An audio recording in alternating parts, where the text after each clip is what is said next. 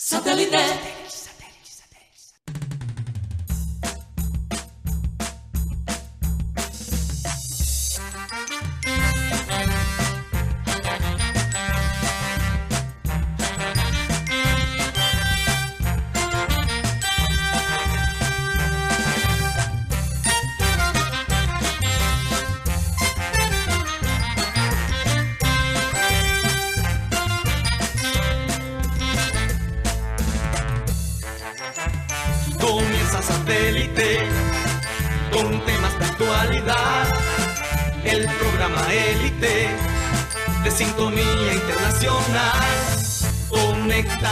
Satélite. Al aire está satélite. ¡Satélite!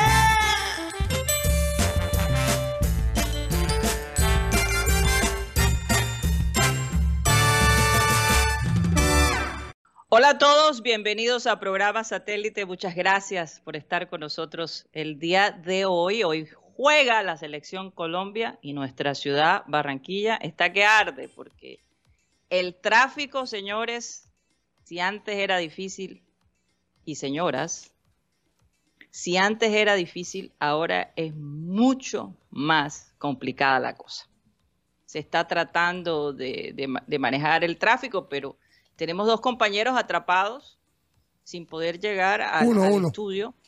A uno. Sí, ya uno llegó. Ya Raymond Ya está. uno llegó. No sabemos Ya dónde está. Rocha. Estamos aquí quemando hojas para ver si le mandamos una señal de humo. Tenemos Yo la no Rocha me señal. imagino esa también. 82. Sí. Yo no me imagino esa 82, la 84, la 79, la 53, la carrera 53, la, bueno, La Murillo. tantos sitios, la, Murillo, la- sí. la Murillo. No, no, no, eso, eso debe ser una verdadera locura y, y, y el, est- eh, digamos que los sectores cerca al, al metropolitano, eso debe estar impresionantemente lleno de gente. Y por supuesto, todo el mundo preparándose para después del partido, porque hay unos estaderos ahí muy buenos con música, comida, licor, tienen de todo, ¿no? Eh, y me imagino que la gente se está preparando para el día de hoy. Importantísimo el partido de Colombia-Brasil. Eh, ayer de todos modos quedé sorprendida con lo que nos dijo Alex Macías, eh, donde dice que Brasil viene a Colombia y todo y tratará de hacer su mejor, pero su, su mente supuestamente está en el partido con Argentina, porque ese es el clásico de ellos, ¿no? Pero yo no estaría tan segura de eso, porque Colombia ha demostrado que, que es un equipo que tiene jugadores importantes, jugadores inclusive deseados por la misma selección brasilera. Y yo creo que la cosa va cambiando, va cambiando, se le va dando más eh, importancia a nuestra querida selección que, que bueno, yo no sé, yo me siento con mucho, con mucha, eh, con mucho entusiasmo frente a esta selección sobre todo por, por los personajes que tenemos allí.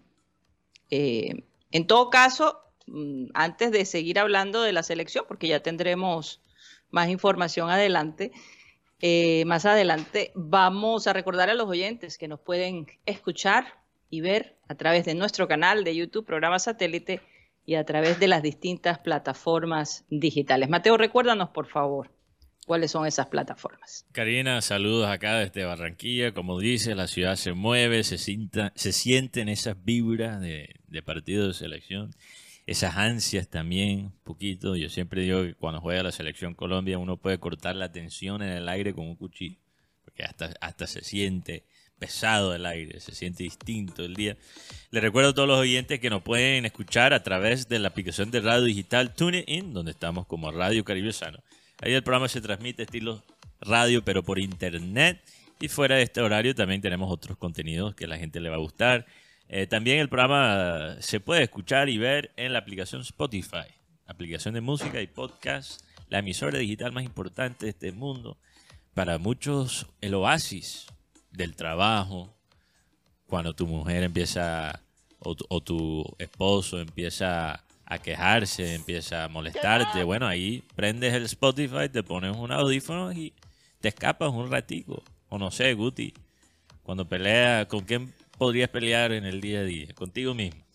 A veces hay que también Cuando hay esas discusiones entre, entre- con uno mismo, Ajá. sí, a veces como que a veces tú quieres algo, pero, lo- pero tú, ¿qué, qué vas a hacer? Entonces Sí, no sé. pones, una can- pones una canción. La de Osama Bin Laden, en la que estabas cantando hace poquito. Ay, no, no, María. Dios mío, no, no, gracias No, a Dios esto- que existe pot- Spotify. También está No, hoy. no, esa no. canción También que yo está. escuché, yo No, dije, es, que esto es un guti distinto, Karina. Tienes que No. regresar lo más pronto Es más, posible. es más, aquí tengo a mi ya compañero yo Juan, estoy preocupada. a Juan Carlos Rocha, que es mi compañero aquí. Oye, Eh, Rocha, ¿tú sabes lo que dijo Guti?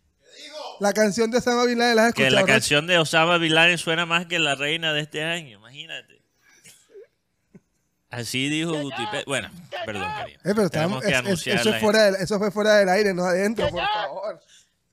Pero Guti, si tú dices eso, acabas de admitir, la gente podría pensar que es calumnia. No, no, porque- Y por decir eso, te acabas de confesar que sí es, Es que pienso igual, yo sigo pensando. Guti, no has aprendido después de cuatro años. Sigue no lances la expresiones que no quiere que se que no, No, quieres que se lancen al aire. Voy Eso viene de generación en generación. ya aprendí. Abel González, tú le contabas algo y te lo sacaba al aire. Y si no, que lo diga Marenco, que lo diga Guti, que lo diga Benji, que lo digan todos. Pero Karina, lo Es más así. chistoso es que si Guti hubiese dicho, no, eso es mentira, la gente lo cree.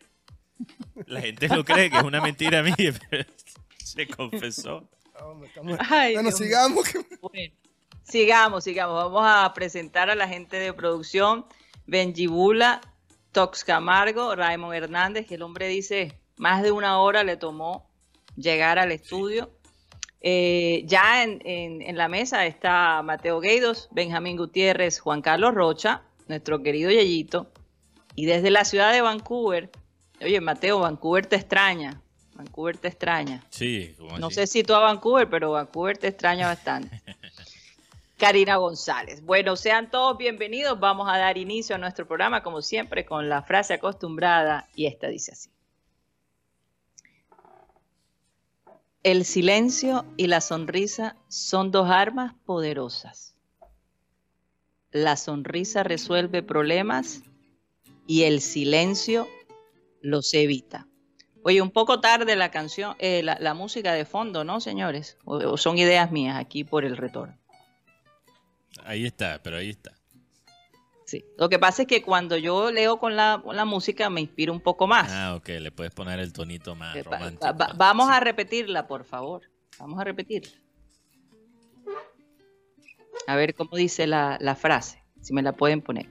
El silencio y la sonrisa son dos armas poderosas. La sonrisa resuelve el problema y el silencio los evita. Oye, pero a veces hay silencios que, que irritan a las personas, ¿no? Pero contéstame, pero ¿por qué no me contestas? Y la persona no quiere hablar, no quiere hablar porque sabe que va a meter la pata. ¿A ustedes no les ha pasado eso? Sí. Muchas veces. El silencio puede ser todavía más fuerte que una palabra eh, dicha con ira. El silencio, ignorar lo que se te está diciendo. Por eso hay momentos en hacer silencio y hay momentos en donde el sonreír puede romper eh, un momento tensionante. Pero el silencio Pero no también hay resuelve. sonrisas, también hay sonrisas que te hacen coger rabia. Pero fíjate, el silencio evita el problema, pero no lo resuelve. Porque realmente lo, que podría resolver un problema es, bueno, en el momento de ira sí es mejor estar silencioso para no crear un drama, para no crear una pelea, para no eh, agredir a alguien verbalmente. Sí. Sí. Pero también el silencio no soluciona el problema si no puedes comunicar tus deseos, tus expectativas, tus preocupaciones de una forma constructiva. Así es. Pero el silencio hoy en día en las redes digitales, por ejemplo, cuando tú escribes y una persona no contesta y tú le sigues escribiendo y la persona no contesta, el mensaje es claro, ¿no? ¿O no? Sí. Que esa persona definitivamente ya no quiere hablar contigo y que te tienes que resignar a que las cosas no están bien. O cuando pides la acreditación para la selección Colombia y no te dicen aprobada, rechazada y, queda- y quedan pendientes. Así es. Algo En así, todo ¿verdad? caso, en los silencios se usan mucho en, en nuestro país. el, el no hacerle seguimiento a las cosas. E, e, y ese- esos silencios me preocupan. Tengo entendido que el día de ayer, por ejemplo, eh, el vendaval ocasionó estragos en algunas zonas de, nuestra ciudad. Gente quedó sin techo, eh, se les metió el agua. Bueno, tantas cosas, lo que hablábamos ayer, cuando qué lindo es ver llover, pero enseguida esa, esa belleza que uno imagina de ver llover se te desvanece cuando imaginas a tanta gente sufriendo por la lluvia. Y la lluvia es un proceso natural que no podemos evitar, pero lo que sí podemos evitar es que la gente de estratos bajos sufra las consecuencias por la falta de ayuda de, nuestra, de, nuestro, de nuestros dirigentes hacia, hacia los menos favorecidos. A mí, eh, yo quisiera, yo anhelo un enfoque más hacia, hacia los seres humanos y menos hacia los, los edificios y a las estructuras. Es lo que más quisiera ver. Y, por encima de todo, la seguridad de nuestra ciudad, la garantía de que eh, se puedan tener eventos importantes en ella y que aseguren la seguridad de las personas que nos vienen a visitar. Que no solo proyectemos a Barranquilla como una ciudad eh, de avanzada, una ciudad próspera, pero si no definimos las, la, la, la, lo básico para los seres humanos, como ya se han definido en, en muchas otras partes del mundo, precisamente teniendo dirigentes que, que invierten más a los seres humanos que a, que a las estructuras. En, en, todo debe haber un balance, sí. pero yo he visto ese desbalance tan fuerte que hay en nuestra ciudad. Muchas construcciones, muchos proyectos y pocos proyectos de vida para los ciudadanos. Y, y lo especialmente que pasa, con la seguridad. Lo que pasa, Karina, es que, mira, es importante la construcción.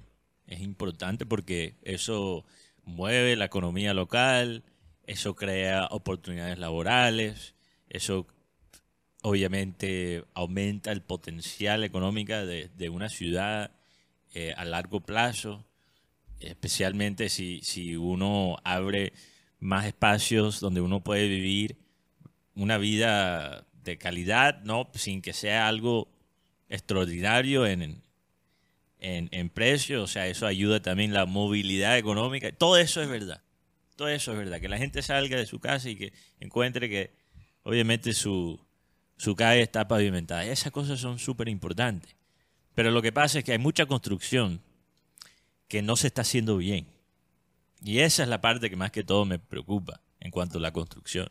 Hay mucha construcción que se está haciendo por hacer, sin pensar en las consecuencias. Mira, esto, esto de Alameda del de, de Río, del Río, es, o sea, el, el, el, los trancones, el tráfico que ha creado eso. Terrible. Cuando eso es algo relativamente nuevo, nuevas. algo relativamente nuevo. Entonces hay muchas construcciones que están, que están siendo hechas a medias.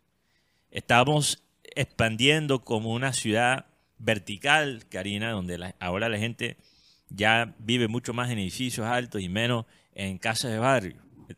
Eso, eso tiene un impacto en el fluido del tránsito en la ciudad, cosas que afectan. Mateo. No, un segundo, Karina, no solo afectan sí. la calidad de vida, pero también afectan el potencial que tiene Barranquilla como un escenario para otros eventos en el futuro, si queremos seguir eh, absorbiendo más cosas y llevando más cosas a, la ciudad. Entonces, es verdad lo que dices, Karina.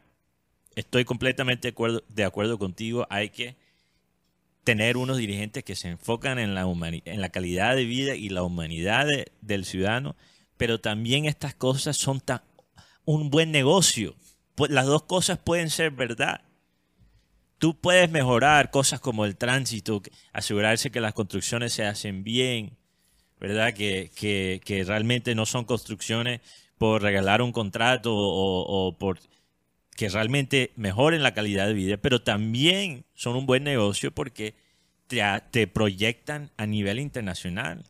Después sales en listas, y ojo, listas que no se pueden comprar, de ciudades con mejor calidad de vida. Y después negocios interna- internacionales se empiezan a interesar en ti como ciudad. Sí. Eventos deportivos Eh. de entretenimiento que antes se veían imposibles, después se vuelven más ac- accesibles. Entonces, es, es las dos cosas. Es un buen negocio y es bueno para la calidad de, de vida.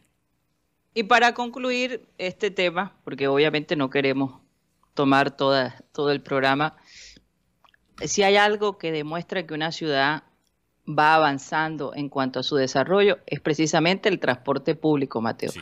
Una vez tú dijiste algo muy interesante. El día que nuestra ciudad de Barranquilla, el transporte público, no solo sea para las personas que tengan carros, sino para todos los estratos sociales, ese día podríamos decir que nuestra ciudad tiene un transporte verdadero. Sí. el- El yo día, dije el día el- que, tú veas gente de todas partes Exacto, de usando, usando, de todos los estratos, usando el servicio público. Oye, porque es que esto del servicio público en Barranquilla es una cosa de locos. Increíble. Si tuviéramos un buen servicio público, no estaríamos repletos de carros en las carreteras. Es que eh, hay que hacer una lista de prioridades. Yo no sé qué es lo que pasa. Pareciera muchas veces, Mateo, que cuando los dirigentes llegan a nuestra ciudad, tienen una agenda perfecta para cómo dejar proyectado su nombre de alguna manera en lo que hace. Eh, eh, ya sea en una estructura, ya sea... Yo, yo quiero ver cómo va a terminar todos estos proyectos que quedaron.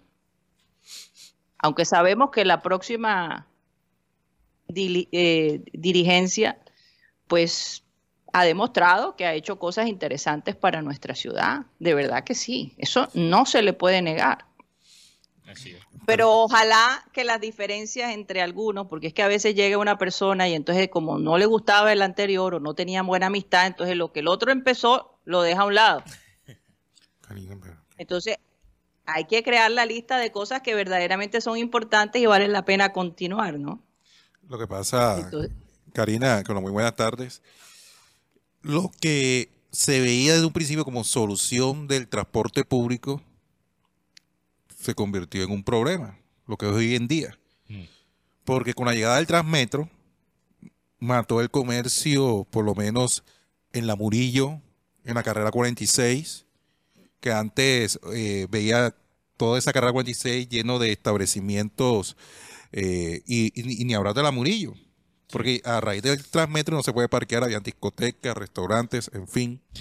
Pero hoy en día el, el Transmetro, eh, por lo menos ayer que estaba con el hijo mío, eh, que me lo nos encontramos por acá, decía, el Transmetro, o sea, hoy el que, para la persona del común, o, o por lo menos los estudiantes, como yo, un humilde ciudadano de Barranquilla, sufrimos cada día, papá, porque para coger el Transmetro, primero, un milagro que te paras. Segundo, lograrte montar.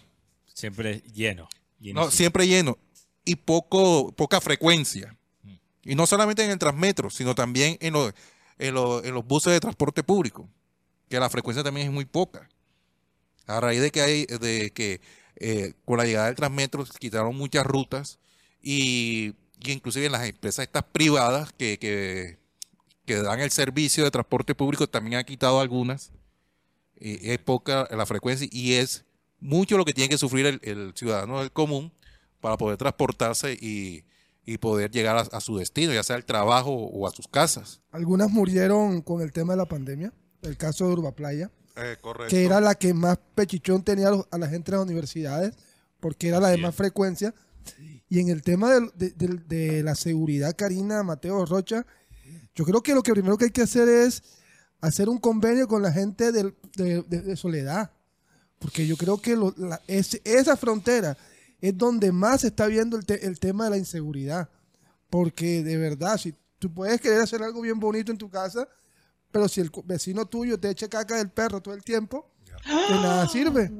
Oye, este Guti, Guti, ¿qué? Ah? O te, o te, o te echa... Oye, bájemele la velocidad. Guti. Ay, ¿esto No, no. Guti, ya hiciste la paz con la gente del hipódromo. No, ya no, te es vas que a no la meter a- con es que soledad. No, no, me voy a meter con soledad. No, simplemente estoy hablando de que le hemos dado a Barranquilla, que queremos el mejor, la mejor ciudad. Pero si tu vecino te echa Ah. escombros en la, en la en- te, da- te daña la imagen. De Pero la que- también, ¿qué sería Barranquilla sin Sí, soledad? es que, Eh, o sea, es algo mutuo. Es algo mutuo, porque, porque te voy a decir, o sea, muchas personas que trabajan eh, trabajos muy importantes para los negocios de Barranquilla Viven en soledad. viven en soledad. Entonces, Así es. por eso, por eso esto del transporte público no solo tiene que ver con la parte de tránsito, pero han hecho estudios donde demuestran que ciudades con un buen transporte público, con un transporte público consistente, eh, completo, la, la inseguridad baja, la calidad de vida mejora en todos los aspectos. Entonces, ¿qué pasa? Bien, privatizaron, yo no viví esa época, pero privatizaron el transporte público porque me imagino que se estaban robando la plata No, cuando era no, algo... no. eh, No, al contrario. ¿Qué? Es que ahora, ahora se, eh, Ahora es que se roban la Ahora es que plata. está. Ahora que se roban la el plata, imagínate. Entonces, ¿qué pasa? ¿Qué porque pasa? dieron un billete y no, que eso por- eh, lo consignaron o lo dieron para los acreedores y esas cuentas están embargadas, que por eso es que no tenemos hoy sostén económico para que funcione el Transmetro. Pero mira, que... eh, No, es que el que Transmetro siempre viejos, está embargado. sin- sin siempre aire. está Siempre- corto siempre. de plata. Y, y lo que pasa, Karina, lo que pasa es que cuando tú tienes esto, como el- algo como el transporte público privatizado, eso no es un negocio apto para las ganancias. Ay, no. Pero ellos les tienen que ganar.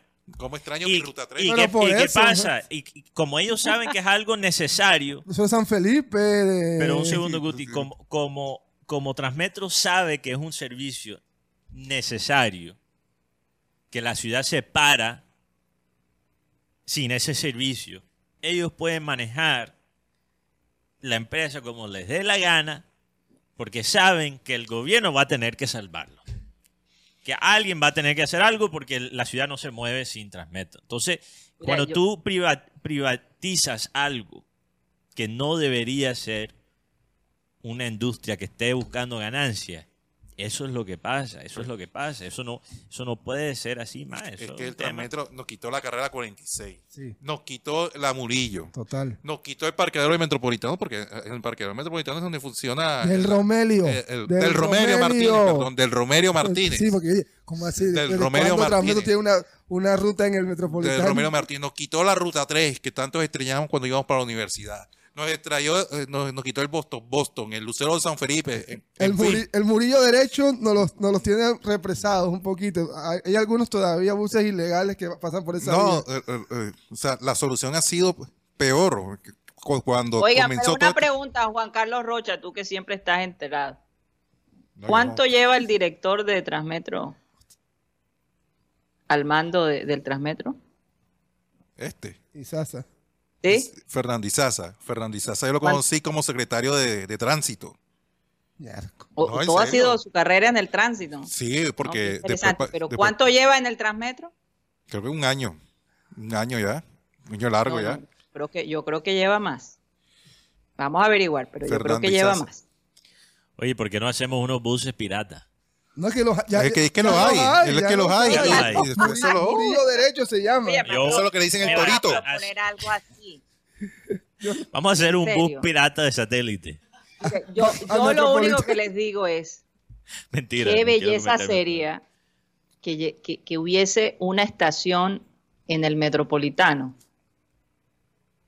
de, de- Sí. de un tren directo que pasara y que llevara a, los distintos eventos, eh, no solo del metropolitano, pero también el de, el de, el de béisbol, eh, para ir a, a- el de natación, en fin, a todos los eventos que hubiese una parada específica para que la gente se pudiera transportar y evitar usar tanto el carro. Eso bajaría el tráfico de una manera increíble.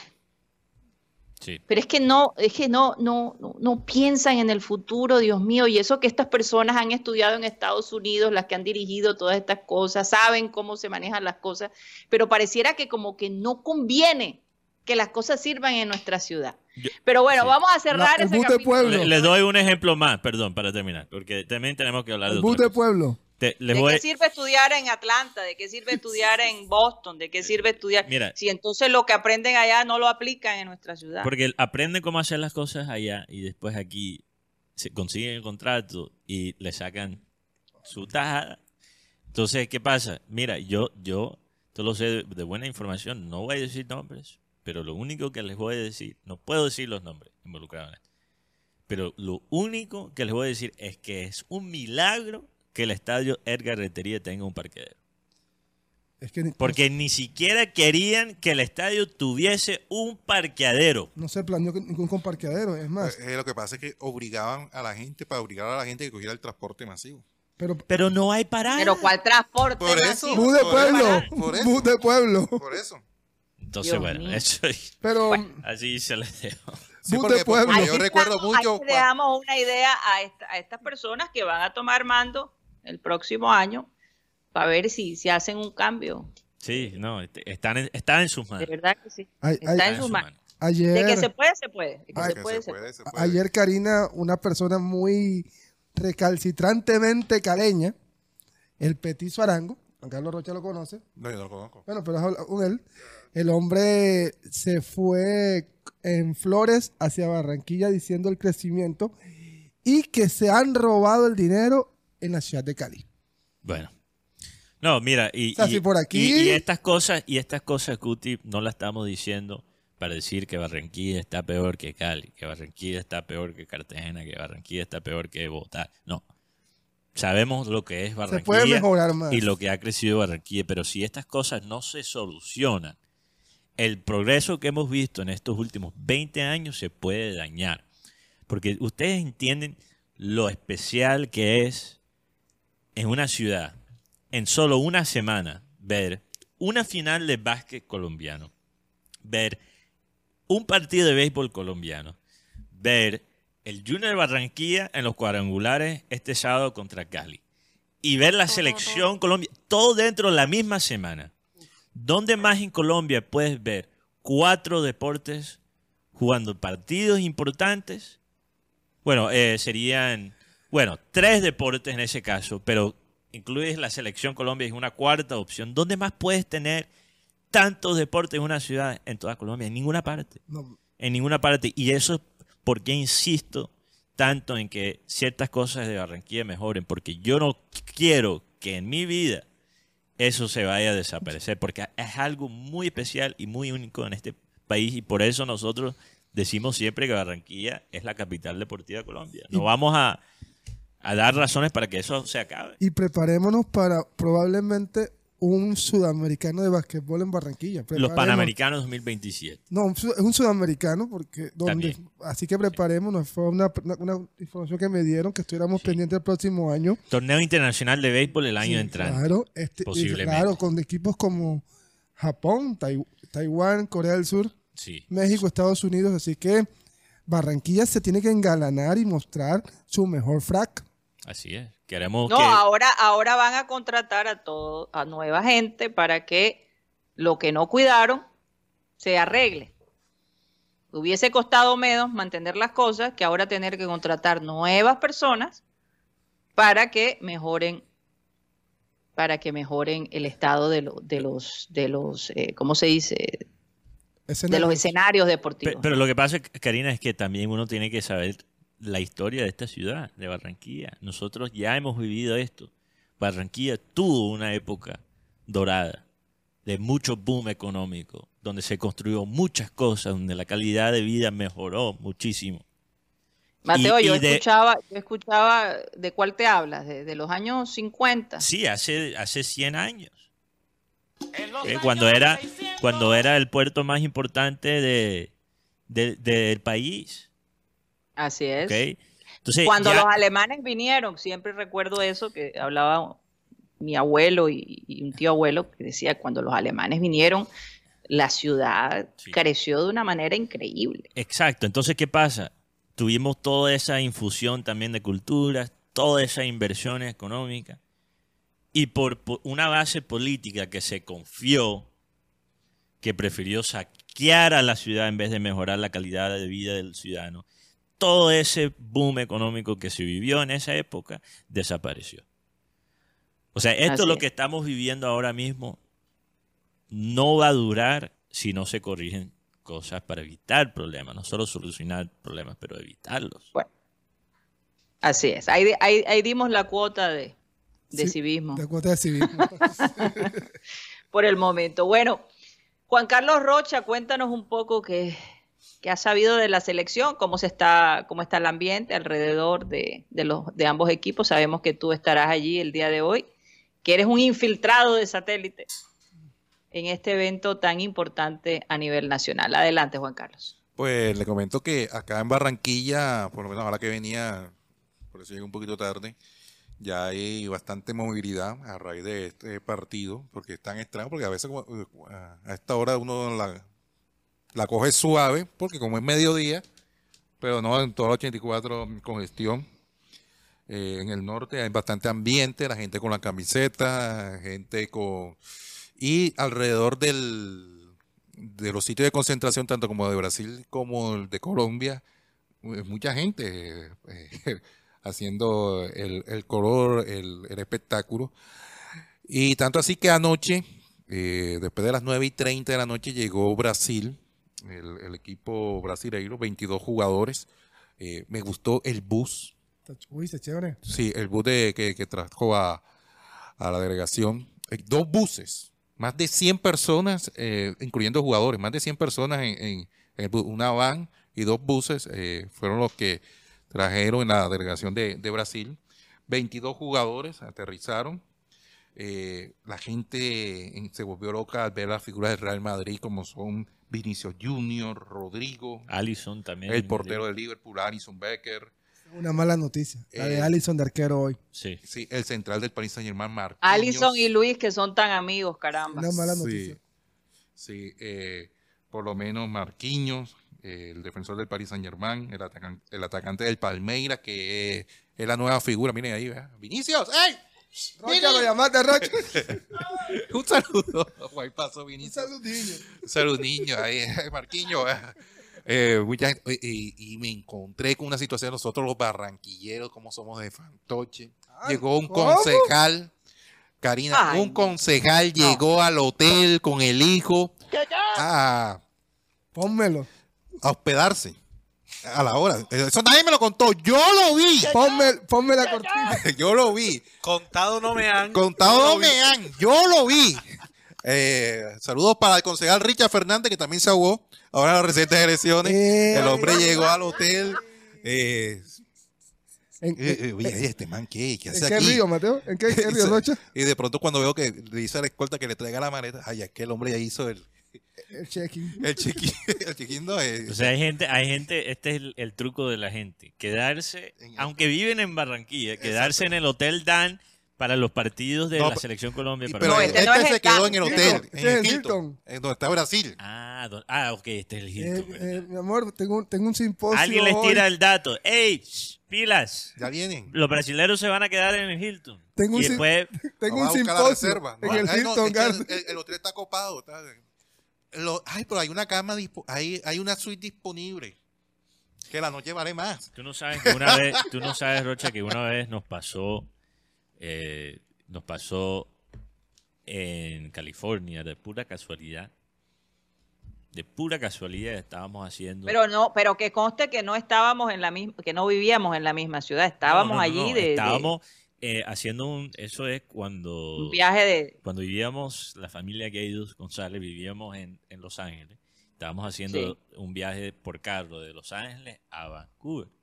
Uy. Y el, el Liverpool estaba haciendo, tú sabes que los equipos europeos hacen sus tours por, de pretemporada por los Estados Unidos. Y ellos tenían un partido, creo que en California en ese momento. No íbamos a ir al partido, no pudimos conseguir eh, las boletas ni nada. No, no coincidimos con, con el partido. Pero sí resulta que el equipo estaba quedándose en el mismo hotel donde nos estábamos quedando solo una noche para continuar en el viaje. Sí. Una vaina, Mateo, no, esa es la versión, esa es la versión romántica tuya.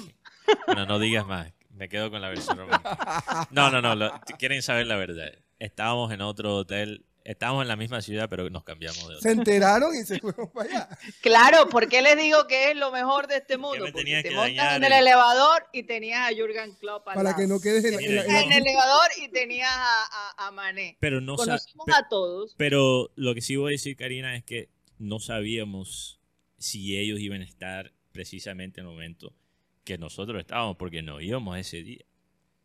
Entonces, sí teníamos cierta duda, vamos a ver, vamos a ver si podemos ver los jugadores y tal. Karina, Sara Gaidos y yo estamos en la piscina del hotel. Cyril Gaidos estaba, creo que, trabajando, no pudo estar con nosotros. Yo estoy, eh, sí, estoy en la piscina, tenía unos tacos ahí y de pronto escucho una voz que reconozco. Volteo y es Daniel Sturridge, el delantero de, de Liverpool que hacía el baile. Y me dijo, oye, ¿te puedo coger ahí un taco? Y yo le dije, Daniel, coge, coge todos los tacos que tú quieras. O sea, cógete- coge el plato, eso es tuyo. Él dijo, no, mentira, te estaba mamando gallo y tal. Y yo, Imagínate. Oye, Y yo, el asunto engorroso fue que Se cayó. anda, se cayó. cuando estábamos ahí en la piscina, pues ustedes saben que cuando hacen... No, Ya, ya, ya, ya. te escucho. tenemos, ya está, ya ya. está, ya está. Cuando estaban en la piscina. ok. Ajá. Entonces, eh, cuando estábamos en la piscina, resulta que ustedes saben que después que los jugadores van a, a entrenar, los, bueno, por lo menos el, el Liverpool tiene unos tanques gigantescos con hielo Ah, Junior también. y los hacen meter allí para desinflamar, imagino yo. Sí, eso lo hace Entonces- mucho atleta. Pues e- empezaron los muchachos de Liverpool a quitarse su, su- su- sus shorts y quedar en calzoncillos para meterse ahí en, en el tarro de, lleno de, de hielo. Y eso fue un desastre, un desorden que tenía. Había unas chicas allí en vestidos de baño y las peladas mirándolo y se emocionaron y toda la cosa. Óyeme, que, que yo decidí eh, meterme en la piscina y taparme los ojos porque la cosa se veía bastante engorrosa. Sí, sí. Lo otro es que, lo otro, Guti, que casi, joder, casi me privo. Estoy en un ascensor. Estamos en los tres, de- después en un ascensor entra Sadio Mané y Carios. El que después tuvo la final esa contra Ah, los dos recién llegados. Ah, en Y ese yo- tiempo todavía no había tenido la embarrada. No, no, no. Estaban los dos recién llegados. Sadio Mané no era el Sadio Mané que era el jugador de Southampton recién llegado. Pero no, no, eso fue increíble. Eh, bueno, cambiando de tema porque me- merecido si producción elige poner la canción de Espantajupismo Time. No, pero es que el, el- el con- merecido. el concejal se la merece. No, y nosotros también, por esta historia. Oye, Ma-. Mateo, somos seres humanos, también nos equivocamos. No, mira, una cuota de espantajupismo no está tan mal de vez en cuando. El, el tema no- es no pasarse. El tema ya no, es no, no Si volver te su pasa vida de totalmente. si te pasa de espantajupismo, ya eso es una enfermedad. Pero es que- Oye, Rocha, pero no filmaste al concejal. No, no, no, porque yo sí, este man se me parece conocido, me parece conocido. Después fue que, ajá, tú sabes que cuando tú dices, esta persona yo la conozco, yo la conozco, pero como en ese momento estaba uno más a la expectativa de que llegara a Brasil, eh, coger, tener un buen puesto, de, de hacer las imágenes, cuando se acabó, por decir ya el, el ajetreo, como dice mi mamá, el ajetreo, pelado, basta con el ajetreo. Y anda, ese es el concejal Richard Fernández, que era el número uno y al final fue el número uno en, en- Irse. en irse por, por el cañón de la Oye, bueno, bueno. bueno. No, no vamos a meter en esas aguas, pero turbias. Rocha. Pero, pero, Rocha, en Puerto Mocho, más, decente. pero, ¿sabes, Rocha? Qué, qué, qué curioso ¿ah? la diferencia. Compara las elecciones cuando llegan a Brasil. Y esto es algo que, que sí me encanta cómo Barranquilla se mueve por la selección Colombia y por estos partidos, pero es algo que yo creo que deberíamos consider- considerar, donde el espantopismo sí trabaja en nuestra contra. Mira cómo la ciudad de Barranquilla se mueve por el equipo contrario. Y yo no digo que eso, o sea, bien si un niño quiere ver su, su héroe y juega en la selección Brasil. Sabemos que el fútbol europeo nunca ha sido más visto que, que ahora mismo. Entonces, estos, estos niños ya no crecen adorando a un Arzuaga, a un Teo, ahora, ahora son los jugadores de no del Barcelona, del Liverpool, etc.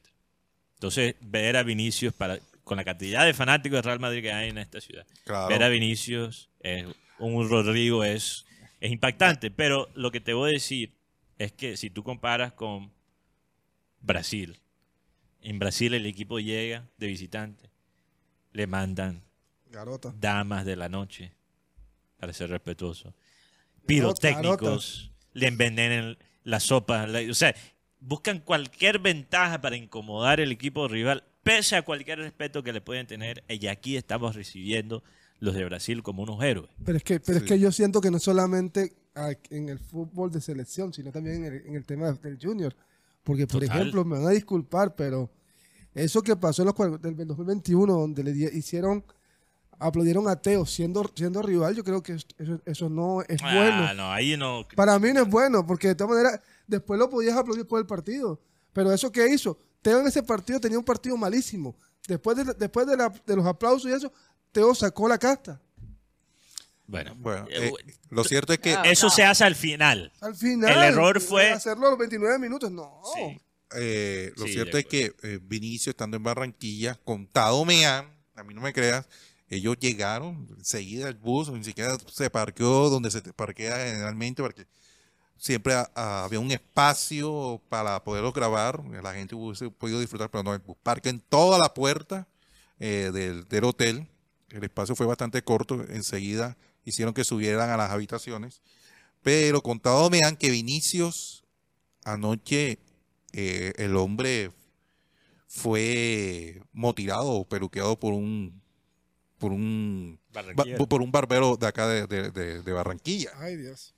Entonces el look que vamos a ver hoy de Vinicius fue hecho aquí en Barranquilla. Imagínate. Hecho por un barranquillero en es lo Barranquilla. que yo digo. Se mira, llama Yareri. Entonces, Yo el- no te critico, no te critico, Yareli, hay que facturar, hay que mover las redes y tal, pero por lo menos hazle la maldad, o sea.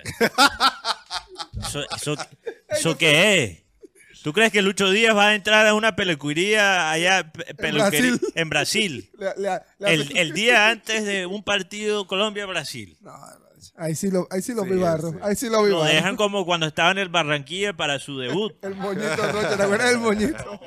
Eso- eh, o en Argentina menos, imagínate. Eso- tenemos que, yo creo que tenemos que tener un poquito más de, de espíritu competitivo. Mateo, no contratamos este, esta vez contra Brasil a la gente, ¿no? La idea que... Oye, yo, yo lo que creo es que Brasil se siente muy segura en, Ba- en- en Colombia porque hay mucha gente que sigue la selección brasilera y Yo que quiere que- ver a Colombia perder el día de hoy. No, y- y, y Uh, entonces no. Brasil, Brasil llega, Sí, la gente lo recibe, le- le- la gente recibe verdad. a Brasil como si fueran unos héroes. El Vinicius hasta se atreve a, a cambiarse el look estando aquí en Barranquilla, entra al Metropolitano con las influencers Imagínate. que están ahí, mejor dicho, yo creo que se emocionan más por la- las fanáticas colombianas que entonces ¿cómo, cómo podemos esperar que Colombia le gane si ellos se sienten como si estuvieran llegando a casa? Si das yo entiendo el gran enlace entre Colombia y Brasil culturalmente, particularmente la costa. Yo eso eh, no lo nunca se va a poder, creo que desconectar y que la gente aquí aprecia el fútbol de Brasil y que por muchos años la selección brasilera era la selección de nosotros porque no teníamos con qué. Eso lo entiendo. Pero en sí, el pero momento ya del hay que cambiar el partido, chip. en el momento del partido hay que cambiar el chip. Que el resto del año sea así, pero Sabes que los peores partidos de Brasil contra Colombia en la era, porque una de las cosas que más Tite, Tite se mo- molestaba es que con Colombia siempre estaba o empataba o le ganaba por un gol. O, o sea, fue el equipo que más le causó problemas a Brasil, fue el equipo de Colombia con Peckerman. Y ese partido de Teo contra Brasil en, en, Copa Co- Colombia. Copa, en Copa América, Copa eh, América, dije Copa Colombia. Estoy- Copa América ganó Colombia 2 1 a 0, gol de Jason Murillo. yo que- estuve ahí. Yo estuve ahí, ¿verdad, Rocha? Si estuviste ahí. Yo estuve ahí en, en ese estadio, allá, donde Vaca le metió el empujón a, a Neymar. Sí, Y así es. Eso fue Uy, el que, que partido. fresquito el que me dio a mí. el, el único gol que convirtió Colombia en esa Copa América lo hizo Jason Murillo ganándole a Brasil. Claro, porque con Argentina empataron 0 a 0.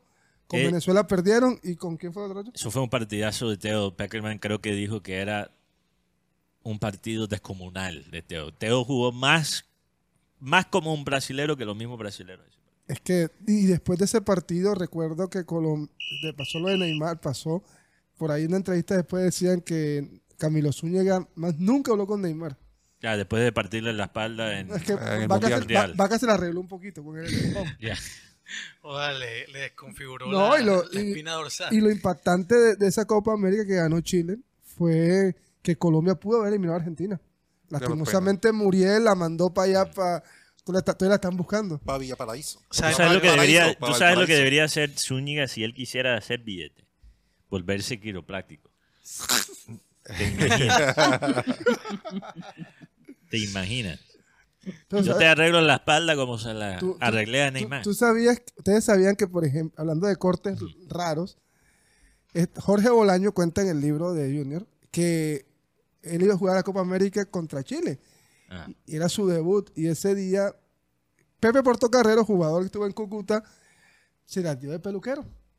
Y él le dijo, córtame un poquito. Le hizo un corte que pareció un mohicano. Ah, sí. sí. Y ese día le trajo suerte porque hizo un golazo Jorge con la selección.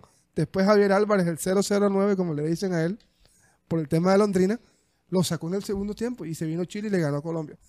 ¿Qué hizo Bolaños? Porque a los- días tenía que presentarse en Parmalat, porque iba a ser firmado por, por el equipo de Parma. Tío, me tocó rambarme, porque, si, porque así no iba a ir a la presentación de, de mi nuevo equipo. en Parma. Hablando de cortes. Bueno, Sí, eh. Colombia, por lo menos, eh, hay una incertidumbre, o un misterio, como siempre hay con el tema de las alineaciones. Eh, Se anuncia o se habla o se especula que el profesor Néstor Lorenzo se pondría la siguiente alineación. Camilo Vargas como arquero, Camilo, ay, ya, ya puede. Muñoz, Ok. Cuesta, Sánchez y Machado en defensa. ok. Creo que prefiero Arias a Muñoz, honestamente. Arias está lesionado. Área está Sí. lesionada. Ese es el problema. Se lesionó, pero, pero trajeron a Jerry Mina. Que ni siquiera, ni siquiera juega, eh, eh, o sea, lo convocan y ni siquiera juega desde la banca en Fiorentina. en este Supuestamente es por, por el tema de que los de Colombia tienen, están al tope de las tarjetas amarillas. Por eso traen a Jerry Mina. No yo, tengo que pensar que había una mejor opción que Jerry Mina en estos momentos. Pero bueno, Jerry por lo menos brinda experiencia y conocimiento, pero bueno. Y sa- y sabe bailar. Ah. También, bueno, también sabe bailar. Ya. Eh, Lerma, ejecutista. Por lo menos vamos bien de coreografía. Sí, por lo menos, no está cuadrado. Lerma, Uribe, Castaño, Kevin Castaño, James Rodríguez y arriba estarían Borré con Lucho Díaz. Un 4-3-2, no, 4-2-3-1. Mira, yo, 4 yo, y 12. ¿eh? yo mirando, yo mirando a Un estas dos nóminas, 4-3-2-1. mirando las dos nóminas, tienes la, lo que podría ser la alineación de Brasil.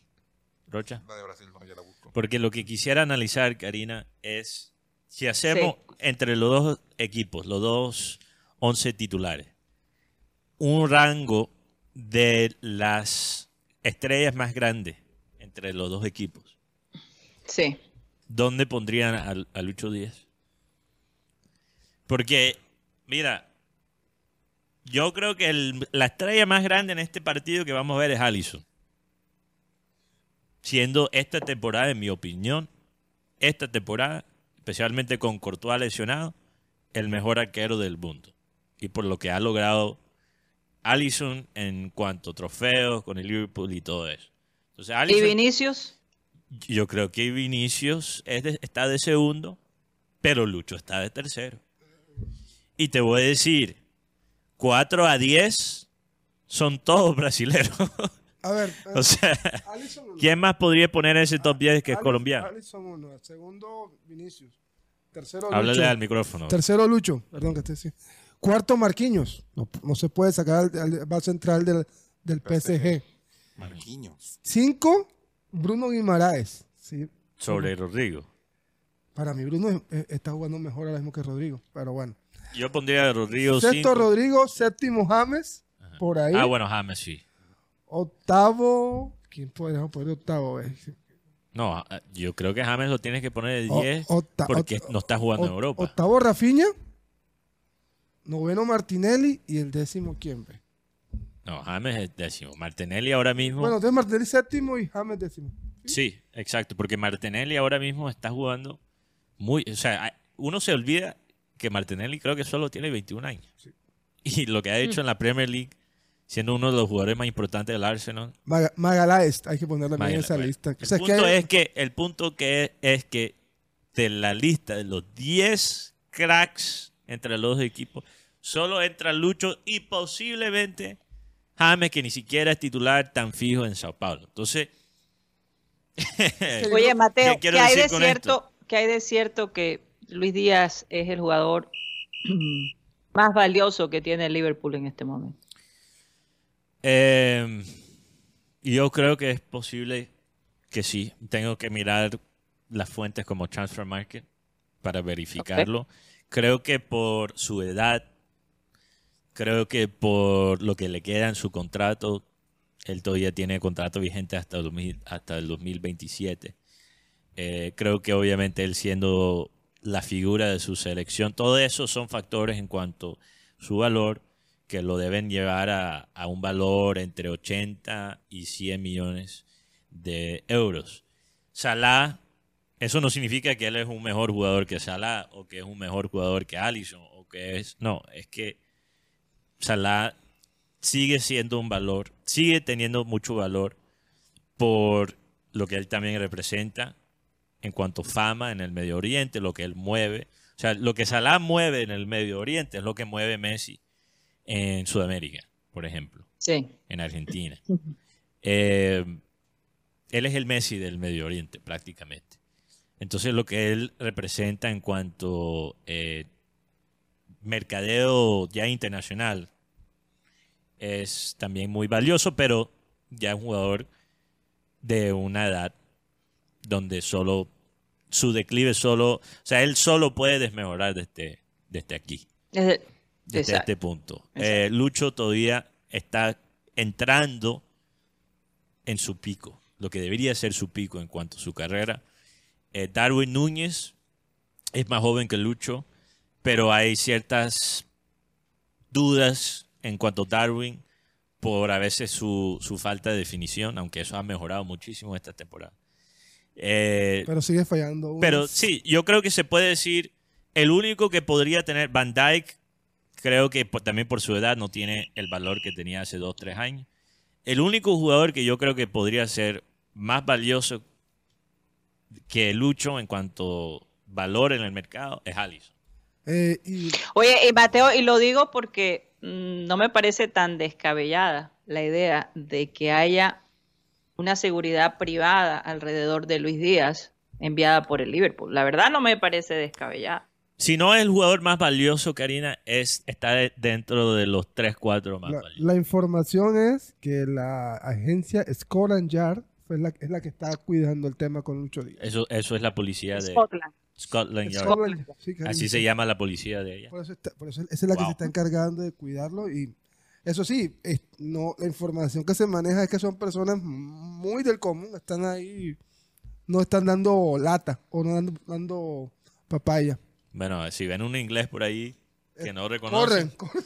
es posiblemente que es un guardia lo, de... lo más, lo más seguro es que las personas que enviaron no tienen propiamente una pinta de inglés. Sería demasiado evidente. Oh, una pinta de inglés no se le quita... a Por eso, pero hay ingleses eh, de distintos, Bueno, no tan blancos, Sí, ¿no? sí, hay, sí, hay de con influencia cultura, latina o claro. con influencia es. afro, en fin. no sé. sí. La- la- lo otro del tema de Brasil, por lo menos los cuatro delanteros serían Martinelli, Rodrigo, Vinicius y Rafinha. Son Poco gol, cuatro jugadores muy rápidos, pero de poco gol, como dice Mateo, aunque Vinicius con la excepción de Vinicius. ha mejorado mucho en el tema de la definición. Así que se espera 7 de la noche un partidazo. Colombia-Brasil. Colombia no pierde con Brasil en eliminatoria en Barranquilla desde el- la victoria del 2006, que perdió goles por uno, goles de Puros empates han sido. sí, empate 1 a 1 en el del 2018. Anotó William por Brasil y anotó Radamel Falcao, centro de Santiago Arias. Y la del 2022 quedó 0 por 0 en la ciudad de Barranquilla. Yo, yo Eh, quiero regresar a un punto rápidamente. la posible de, Brasil. Ah, ya la tiene, ok. Allison en la portería. Ujú. Emerson Royal. Royal. Marquinhos. No, Royal. Eh, Le gusta el fresco Royal. Emerson, Marquinhos. Ah, Maga- ¿Cómo es? Magaláes. Magaláes. Gabriel Magaláes. Magaláes eh, y Renan Lodi como en defensa. André Guimaraes. André Guimaraes en, la, en los volantes. Rodrigo, Rafinha, Vinicio Junior y Martinelli. Ok. Imagínate. Karina, yo quiero regresar a un punto que, que mencionaste al Y eso que comienzo. tienen siete bajas tienen. Imagínate. Y, y todavía es tremenda nómina. El Pero- único jugador que me- de pronto me causa como la- la- o preguntas el tema de Renan Lodi, que es el único que no es conocido, pero es el que tiene menos rodaje. Recorrido por esa Igual que banda. Andrés. Sí. Karina, mira, algo que dijiste que al comienzo yo creo que es muy muy cuerdo. Dijiste que Brasil, a lo mejor, o especulaste que Brasil a lo mejor debería estar mucho más preocupado por este partido de lo que ha mostrado, eh, según, por ejemplo, Alex Macías, que nos habló de este Brasil ayer, y lo que hemos visto eh, de parte de los fanáticos brasileños allá en el país. Aunque los colegas que están aquí por Barranquilla sí están, se lo puedo decir porque están en la rueda de prensa, sí se ven un poquito más preocupados. Pero no hay que olvidarse, o sea, la última vez que jugó la selección Brasil un partido, perdieron en Montevideo contra Uruguay y los fanáticos de Uruguay estaban cantándole olé a Brasil en su propio estadio. ¿Tú viste ese partido, Guti? Sí, claro. ¿Tú, escuchaste eso en la transmisión? He escuchado. Los fanáticos de Uruguay. ¿Cuándo has escuchado tú los fanáticos de Uruguay cantarle olé a un equipo brasilero? O sea, esto y esto de los empates en Barranquilla para Brasil, me imagino que también para ellos es un poquito, ah, eh, ¿cuál sería la palabra? Un poquito vergonzoso. Entonces, Brasil tiene que salir a ganar hoy. Sí. Y hasta cierto punto eso le conviene a, a Colombia. Colombia no se puede sentar atrás a defender porque si hacen eso con un Brasil que a lo mejor está motivado a salir a ganar aquí en Barranquilla, se van a De lo- llevar tres o cuatro, en Eh, serio. eh, están- Colombia tiene que poner la pauta y atacar desde el primer minuto. Es, es tan particular el tema del Colombia-Brasil en la era Tite. Porque Chicha le ganó a Argentina tres partidos. A todos los equipos le ganaba dos, tres partidos. Con Colombia solamente ganó uno. Que fue, perdón, gan- ganó, ganó dos en Brasil porque en Barranquilla no pudo ganar. Pero Brasil se pasó las eliminatorias del 18 y el 22 así sin, sin despeinarse. Pero Colombia lo hacía, lo buscaba, lo hacía despeinarse.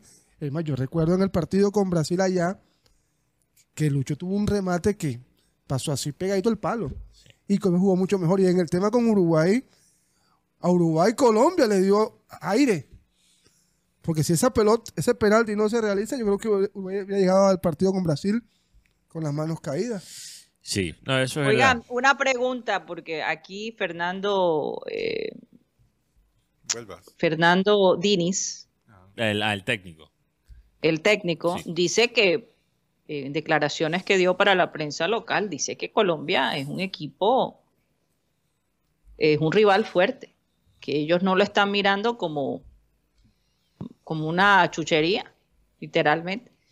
Eh, eh, ellos saben que, que Colombia tiene un, un- un equipo fuerte y que tienen que, eh, tuvieron que prepararse para este encuentro, ¿no? O sea, eh, me llama la atención que el, el- el- bueno, el técnico no va a decir que ellos no consideran que Colombia, estando en Colombia, no es un- una selección de fiar, eh, de no fiar, ¿no?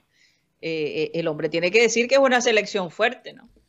No, pero yo, yo todavía creo que esto es síntoma de la actitud que tiene Brasil, porque una cosa es lo que tienen los fanáticos y la, y la prensa, que se está concentrando en el, en el partido contra Argentina, y otra cosa es cómo se está manejando la selección internamente.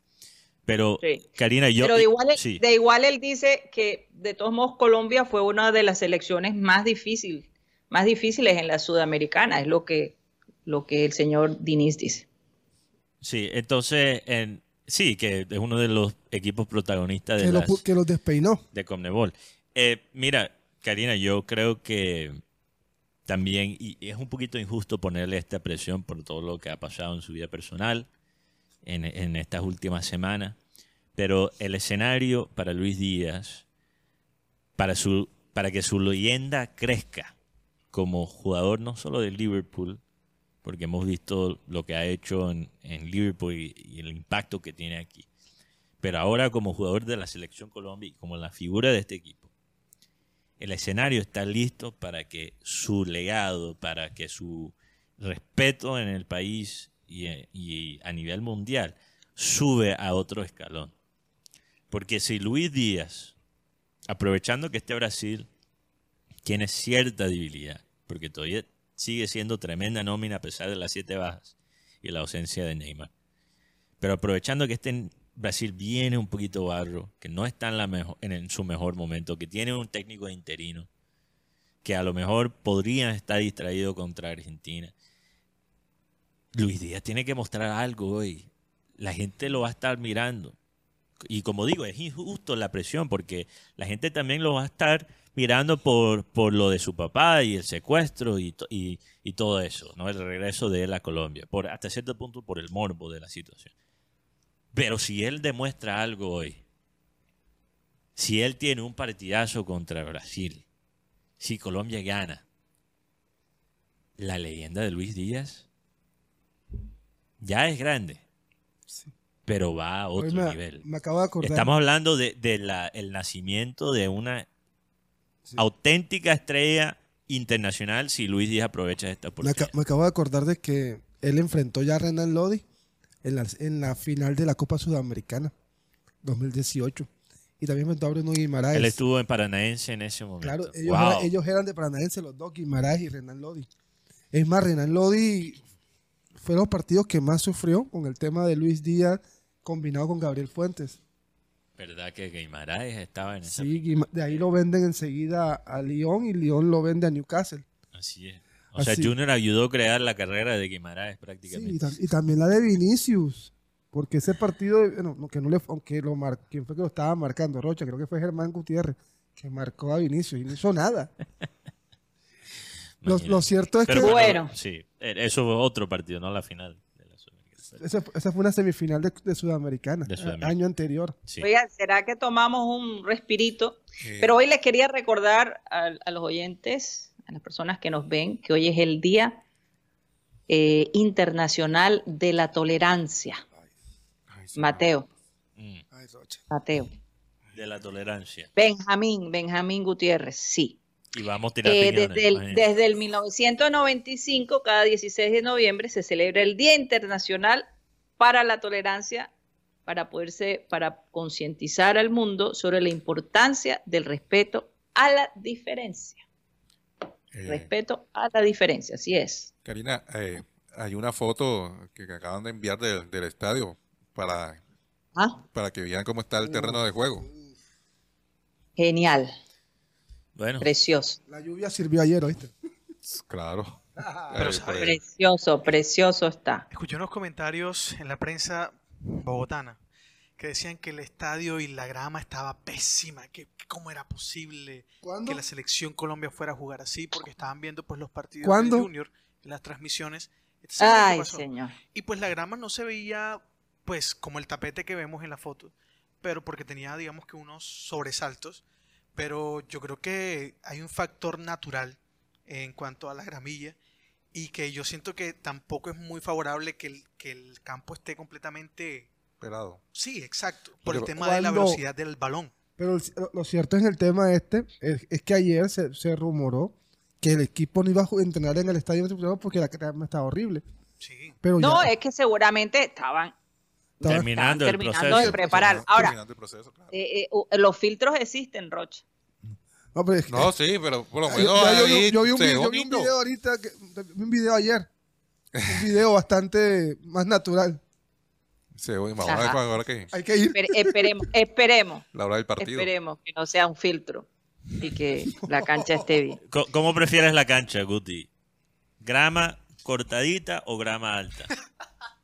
Depende cómo, depende de qué partido voy a jugar o cómo lo voy a jugar. Si voy a jugar un ¿Cómo? partido de solo toque, que, que sea grama, que sea grama plana. Oye, si voy a, Juanita. voy a hacer los remates, grama, de- grama más alta. Ya. Dios mío. No me voy. Oye, Volvió, Juanita. vamos- no podemos poner la canción Volvió Juanita. Mira, Guti, No yo no sé si tú te has dado Juanita cuenta. en Bogotá, Guti. Mira, Guti, Guti, tú acabas de dar la respuesta más perfecta. O sea, superaste todas las expectativas Sí, que señor. Realmente eso fue increíble. Gracias, Guti. Me hiciste el día. Ni siquiera creo que entiendes lo que acabas de decir. Pero... Yo estoy hablando de, de- de grama de, de grama fútbol, metropolitano. sí, Estoy sí, sí. hablando No, yo de también, yo también, que yo también, yo también estoy hablando de fútbol.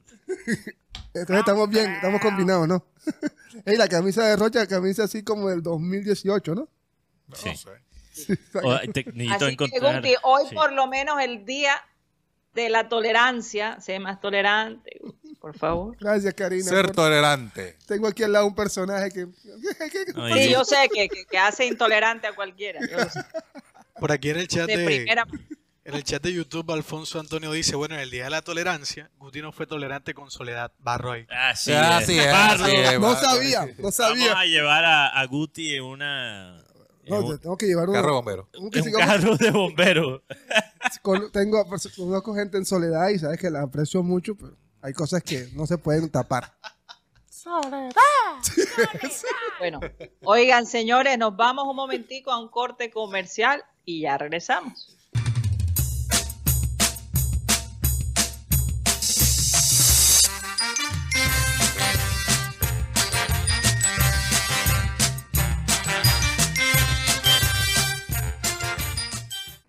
Esto es programa satélite que se transmite desde la ciudad de Barranquilla, Colombia, South America, la capital deportiva de nuestro país. Y estamos a nombre de Unilegal, esta empresa en el Caribe colombiano que te puede ayudar si tienes un problema legal. No sabes cómo normalizar tus predios, cómo crear una empresa, eh, cómo comprar un auto, cómo divorciarte, en fin, si tienes un problema legal, Unilegal te puede asistir. Llámalos al 324-599-8125, 324-599-8125. El costo de la llamada, 25 mil pesos por espacio de 45 minutos. Podrás hablar con un asesor que definitivamente podrá ayudarte. Unilegal.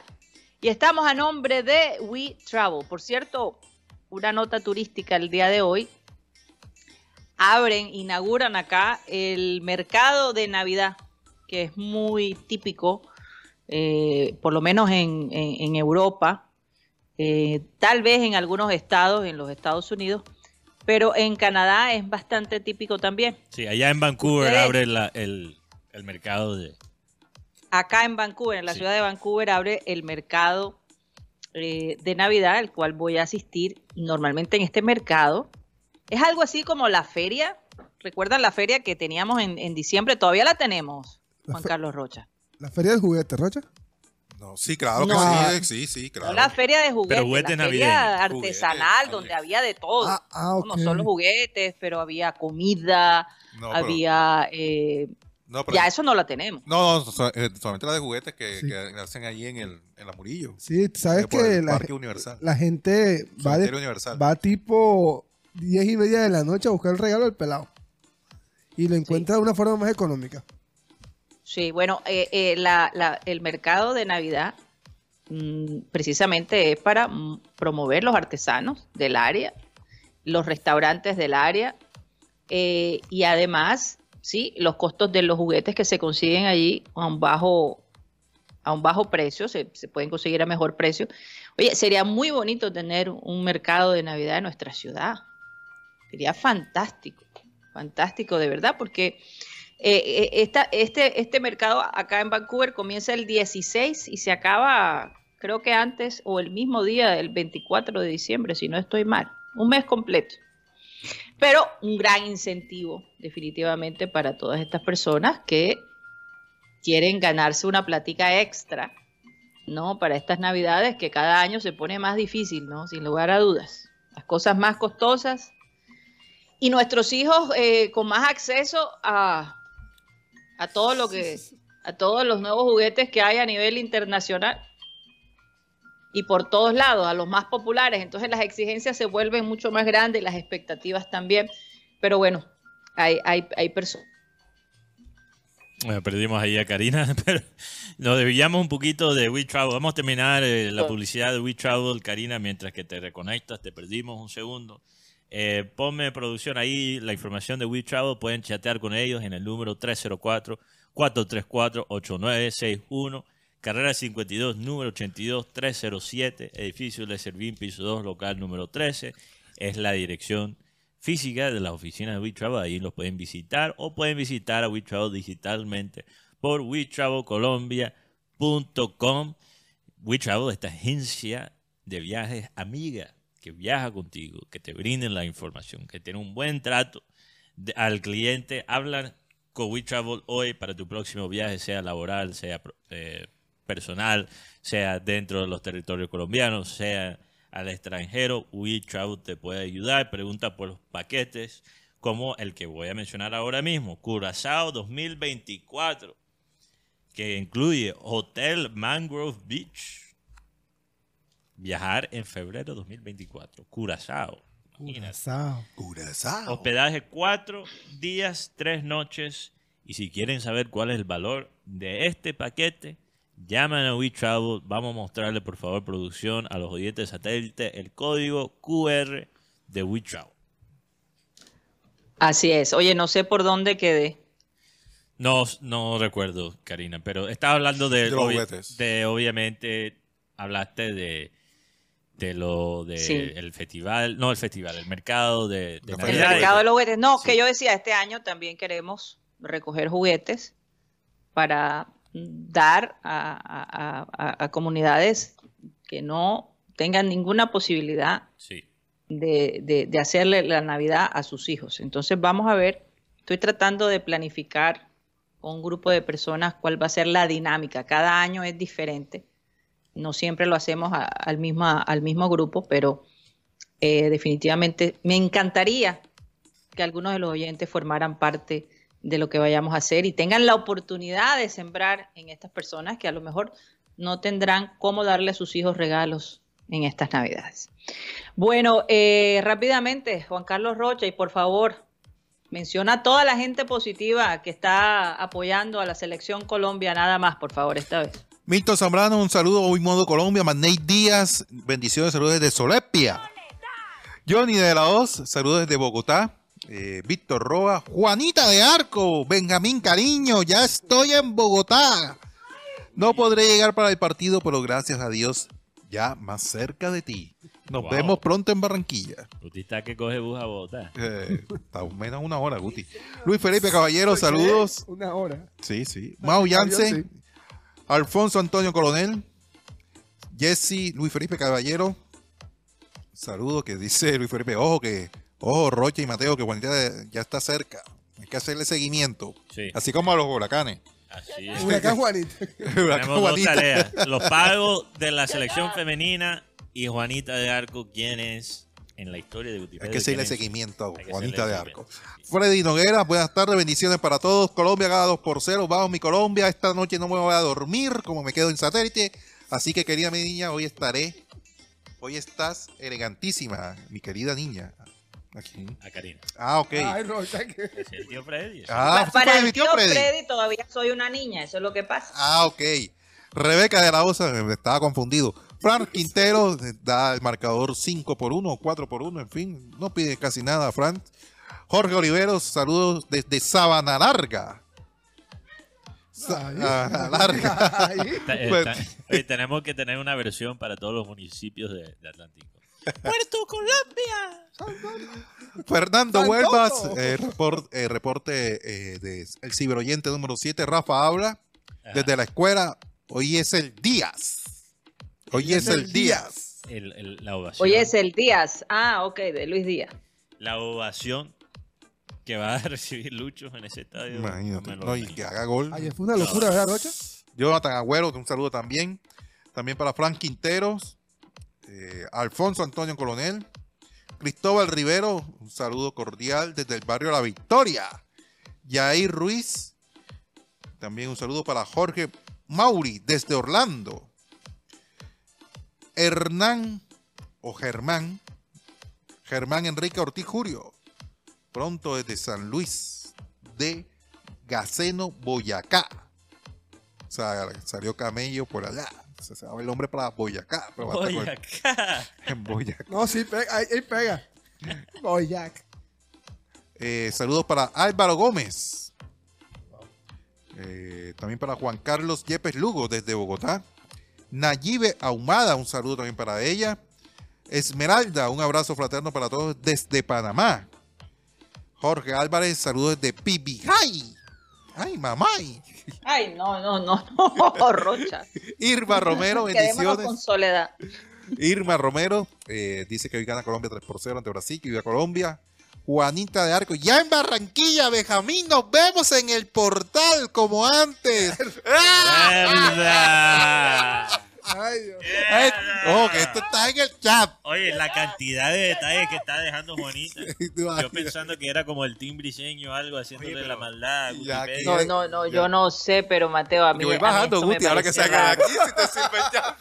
Con la inseguridad y Juanita recorriendo el mundo y diciendo al aire que ha estado en- por todas partes y ahora que, que nos encontremos en el portales. Es dar mucho dato.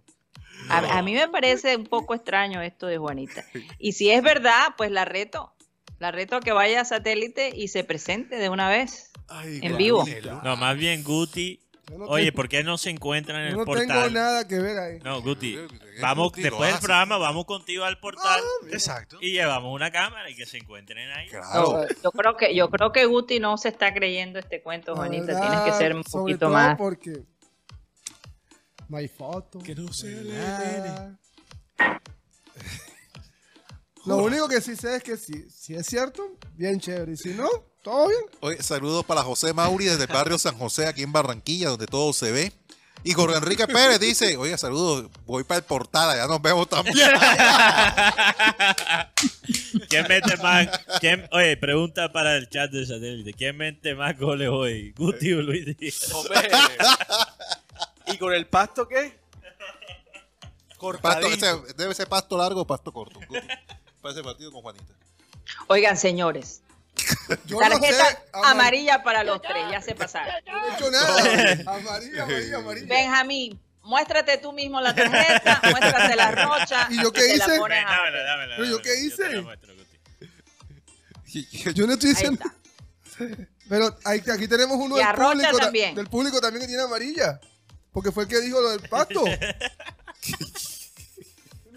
Amarilla para Raymond. Todo está- estamos Todo- como. Todo es culpa de Raymond. Ese venino es cosa seria. Ah, ah, también. Bueno, Santo continuemos. Dios bendito. Bueno, ya terminamos los, Sí, eh, los los saludos. oyentes, señores. Sí. Ok. eh, hay un tema, por lo menos en el balón de fútbol, que eh, en la Eurocopa del 2024 será más tecnológico el balón. A diferencia del balón que se utilizó en Qatar, eh, que contaba con un chip que daba datos de la velocidad y la fuerza, eh, va a implementar Adidas, el cual contará con inteligencia artificial que ayudará a marcar el fuera de lugar más rápido. Wow, interesante. Pero ¿cómo va a ser? ¿Qué- ¿Cómo sería eso con, por medio de... No sé. No, no, o sea, La verdad, no sé. ¿cómo, No, cómo me, haría? me imagino que la tecnología posiblemente sería con sensores colocados Con en unos la cancha. sensores, es correcto. O eso es sea, que pero en la cancha, digamos, la en- cancha. En, el pasto y también, obviamente, el balón que tenga receptores para que, tú sabes. No sé. Es lo que se me viene a mí a la mente. Eh, Este tema de la inteligencia artificial, yo sé que tenemos otro tema de una canción que se ha hecho bastante Óyeme, viral. sí, sí, Pero sí, una cosa que quería mencionar rápidamente, Karina, que involucra Sí. también la inteligencia artificial. Ya han hecho una propuesta eh, para reemplazar los celulares, los celulares inteligentes. Lo que podría ser el próximo paso, porque cuando, acuérdate, cuando teníamos que los, los celulares Nokia que se abrían y tal, ese- esa época de celulares Los de botones. los de botones, que uno tenía que hundir dos o tres veces para sacar la letra. Bueno, cua- ¿cómo nos imaginábamos esta vaina en esa época? Un smartphone con toda la capacidad que tiene un iPhone. Ahora tenemos que pensar en el próximo paso y parece que ya lo mostraron en la pantalla para la gente que no está viendo en YouTube.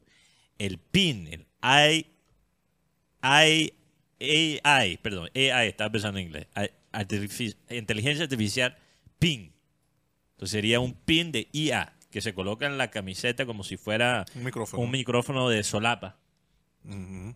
Y tú le dices, y tiene inteligencia artificial en ese aparato, y tú le dices lo que quieres. No tienes que tocar la pantalla, no tienes que, bueno, llámame a fulanito, bueno, búscame este dato, bueno, eh, públicame esto en Twitter.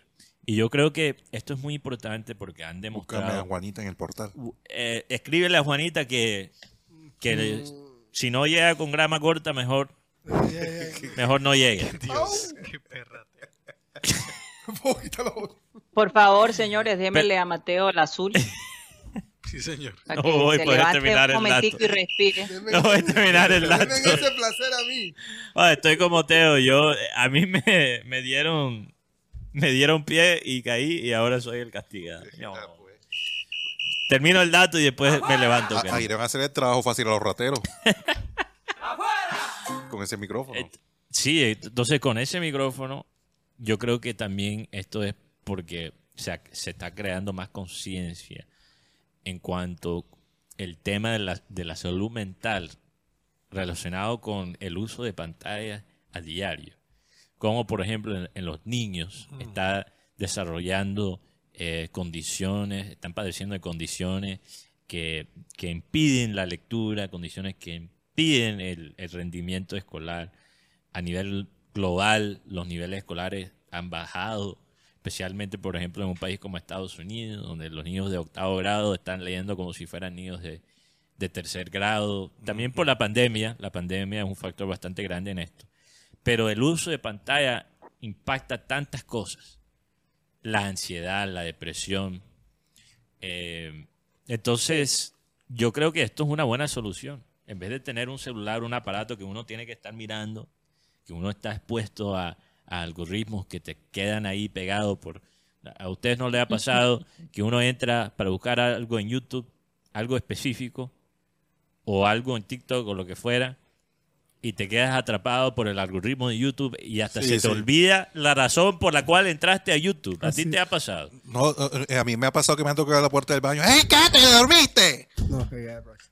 Ay, uno sí, se queda ahí con el Eh, uy, voy a tener que mandar a todos a que den una vueltecita No. alrededor de, de la oficina. Pero es en serio. ¿En Oigan, serio? Yo, yo he entrado a. Yo, no, pero él no estaba hablando de eso, ese tipo de contenido, Karina. Ahí No, fuiste si mal no- pensada. Ahí fuiste mal pensada. Eh, Yo no me refería a eso, Mateo, por favor. bueno, dijiste que ibas a castigar a Es Roche. mucho detalle, como dice. ¿Cómo es la MI? Too much information. TMI, como dicen en inglés. TMI, TMI. Pero todas esas cosas, yo creo, Karina, son factores por los cuales la gente querer una alternativa a la, a la pantalla. Yo entro Sí, a. YouTube y veo las sugerencias que tiene YouTube para mí. Pasan Pero- 40 minutos y se me olvida la razón por la cual entré a YouTube. Es- Exacto, a mí también. Yo, oiga, ¿por qué entré? Yo, yo, ¿A ¿por qué qué entré? ¿A qué entré? entré? No me Yo estaba buscando algo.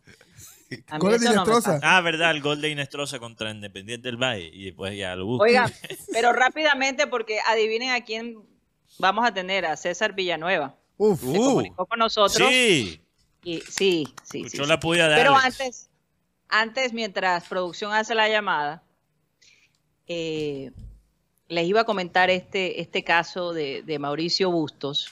Eh, a ver, Mauricio Bustos, sí. Productor chileno que está causando sensación porque logró, gracias a la inteligencia artificial, tomar su voz y hacerla sonar como Bad Bunny, Justin Bieber, y eh. ¿cuál fue el otro que les dije? Daddy Yankee. Daddy, Daddy Yankee. Daddy-. La canción se llama Nostalgia. eh, no la podemos pasar completa aquí, pero está tan pegajosa que Spotify dijo que está en los primeros lugares y no está en el primer lugar. Y tiene a Bad Bunny tan molesto que básicamente les dijo a sus seguidores, si ustedes escuchan esta, lo que sabemos, mejor sálganse de aquí porque son unos traidores todos. Entonces a Justin Bieber también le estaban haciendo una entrevista, le pusieron la canción y con las mismas se paró y se fue. Pero deben escucharla porque creada por la inteligencia artificial en el sentido de que la voz de la persona, del productor, eh, se transformó en la voz de estas tres personas de, tan famosas, pero él parece que escribió la letra, compuso la música y es dueño de esa canción. Una buena Vamos a escucharla por 10 segunditos a ver qué piensa la gente.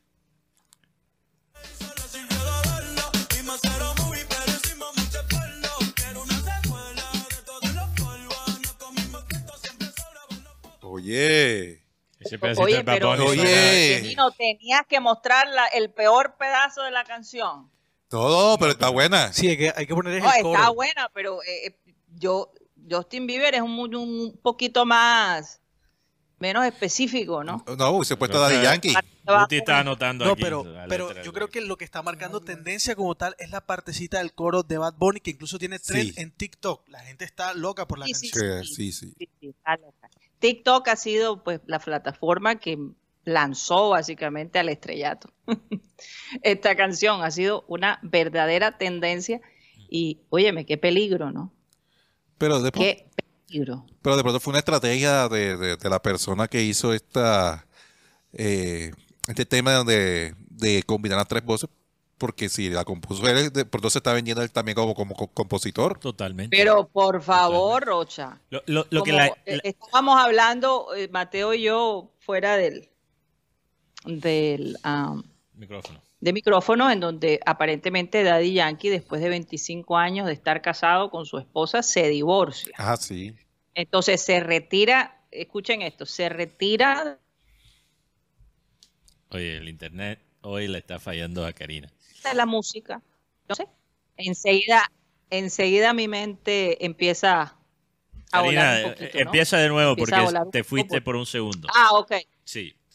Sobre. Estábamos hablando, estábamos hablando. Que se yo separa Daddy Yankee. Se separa de su esposa, primero se retira, después se separa de su esposa de 25 años. Y, y- y uno pudiera pensar, ¿no? El hombre se separa, se retira.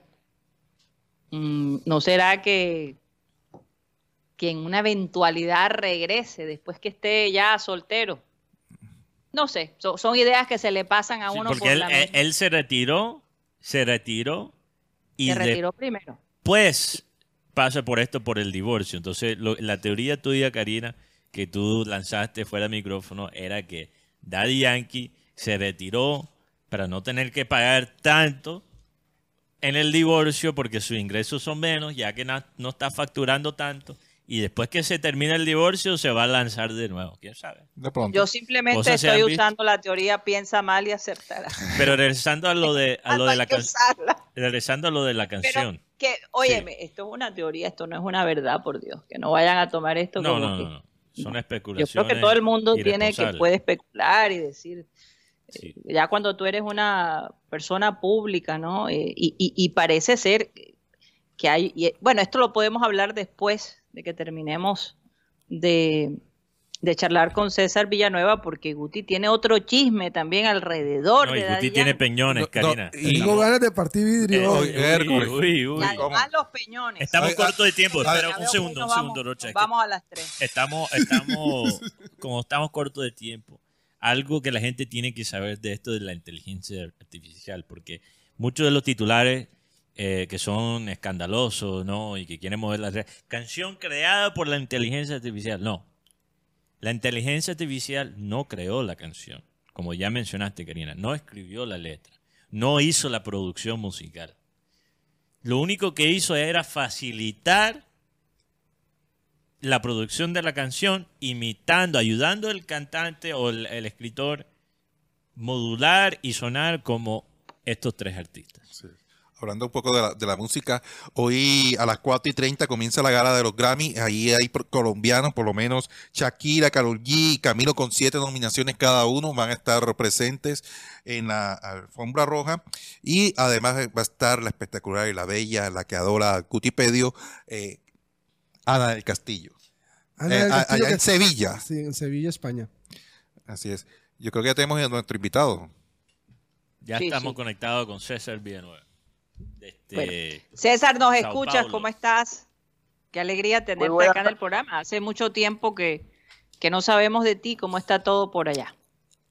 Muy buenas tardes, Karina. Muy buenas tardes, muchachos, Mateo, Guti, Rocha y a Raymond y, a todo el combo de satélite. Y feliz de volver nuevamente al programa después de, un tiempo, porque parece ser que, que- que- nosotros los médicos, pues prácticamente los que trabajamos en el área que yo trabajo, que es terapia intensiva, nos habíamos dado un descanso por el asunto de la pandemia de COVID, mas la realidad no fue eso porque como en- fueron tres años prácticamente de, de pandemia en el cual las UTI o las CTI fueron solamente acondicionadas para ese tipo de, de enfermedad y, de emergencia epidemiológica mundial. Eh, nos dedicamos a eso y las cirugías que previamente estaban programadas, llamadas, eh, eh, la gente ahora estamos, ahora estamos corriendo atrás de poner en orden toda esa cirugía, que tenemos tres años de cirugías atrasadas. Entonces el trabajo ha sido más arduo ahora porque anteriormente pues era solo COVID lo que veíamos, ahora estamos viendo todas las cirugías atrasadas que tienen que necesitar de un soporte intensivo más. Ya, ya, ya vamos ya por dos años ya de, recuperación, nos falta un año. Yo creo que en un año ya terminamos y podemos la casa en orden. Ok, bueno, para la gente que no sabe quién es César Villanueva, primero que todo, César es eh, nuestro corresponsal eh, de- desde, desde Brasil, gran amigo de Abel González Chávez, eh, incluso él estuvo en su casa, en algún momento pasó casi un mes, ¿no, César? En tu casa junto Sí, un con- mes, con, mi un madre, un mes exactamente, y, y bueno, siempre ha sido una persona muy querida por todos nosotros. Con la partida de nuestro amado Abel González Chávez, eh, quedaron esos hermanos extendidos, ¿no? A nivel internacional y César Villanueva es uno de ellos. Hacía rato que César no, no entraba y otra cosita que también es bastante importante mencionar, padrino del hijo de Cantillo. De la Eso hija. no es cualquier sí, cosa. De la hija. Ah, de la hija. Hijo, hijo. de la hija de Cantillo. Hijo, Ah, hijo, Hijo, hijo, hijo, hijo, Oye, perdón, hijo, Mateo, hijo. me Yo me corregiste, yo estaba bien. Perdón, Karina, Caramba. te embolaté, Karina. No, Tiago, Tiago, Tiago, Tiago. de Se Tiago. llama Tiago. No, imagínate. nombre de crack, ¿ah? y, y bueno, Karina, también César es cardiólogo, como ya mencionó, pero Médico otro de estos corresponsales nuestros que tiene quizás otra profesión, pero tiene espíritu de periodista. Piensa, Sí, sabe cómo pensar como periodista. Entonces, por eso es tan eh, útil para nosotros los aportes de César allá desde Brasil.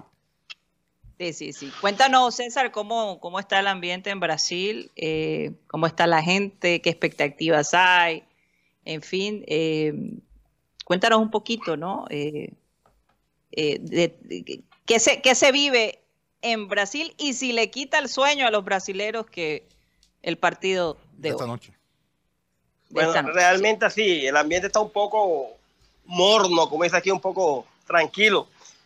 Por la situación de que ayer fue feriado aquí en, en Brasil, la gente está regresando a, a, a las a distintas ciudades porque la gente sale en los feriados, ¿no?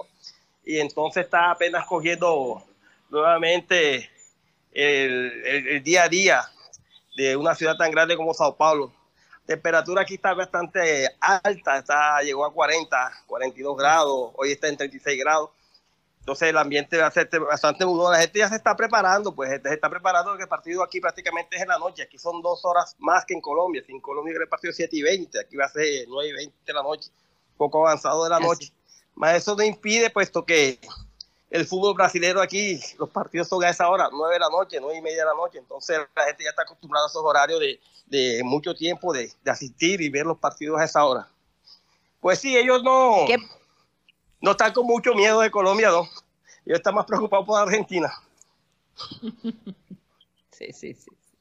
Definitivamente, ese el clásico con Argentina. Como Pero, pero después del- de, la derrota contra Uruguay, César, donde los fanáticos allá en Montevideo estaban cantando hasta Olé, ¡Ole! Eh, Yo eso me no lo podía creer.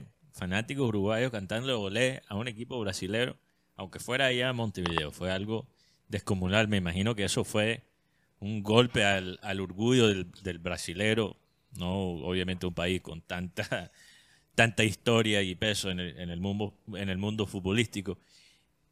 Ni siquiera la derrota contra Uruguay tienen los brasileros preocupados César, o el hecho que Fernando Diniz, que bueno, ha mostrado, eh, ha, mostrado lo que es, ¿verdad? En cuanto técnico, después de ese logro, logro de la Copa Libertadores, pero sigue siendo un técnico interino. No hay ninguna preocupación. La preocupación de ellos no es clasificar el mundial.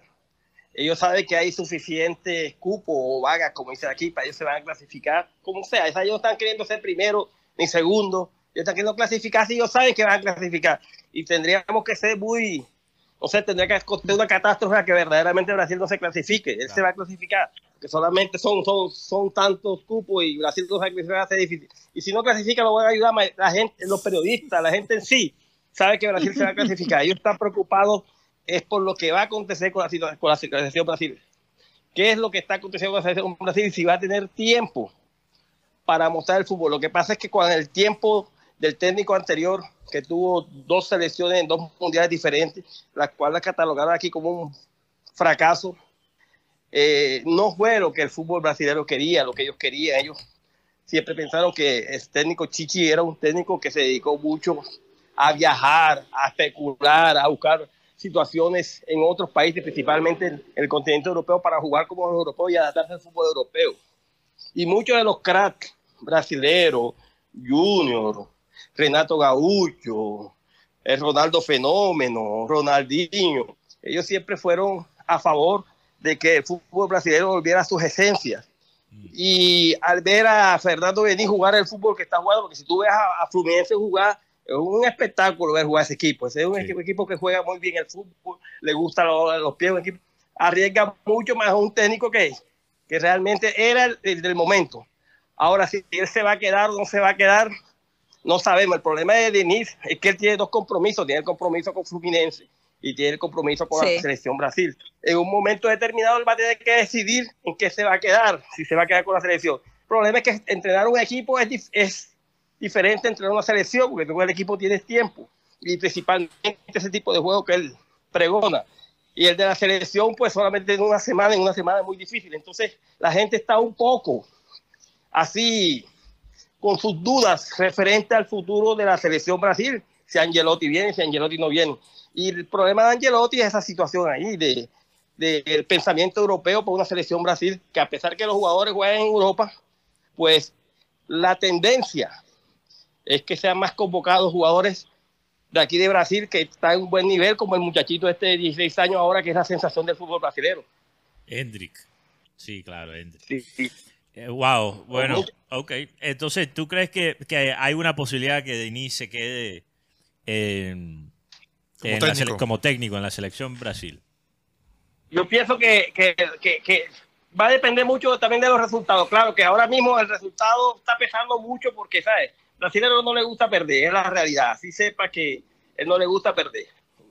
Y lo que sí está pesando mucho es la el apoyo de, de los grandes futbolistas brasileños. Eso hasta, inclusive Ronaldo, no sé si usted vio la declaración de, de, de Romario hace poco, no sé si ustedes consiguieron leer o escuchar lo que él dijo. No, Y ¿qué se dijo puede Don decir- Mario?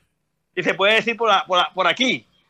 Bueno, somos un medio dijo- digital, entonces él no te preocupes. él dijo así, él dijo así que, que el técnico tenía que ser Fernando Denis y que Ancelotti se fuera para la... M. Exactamente.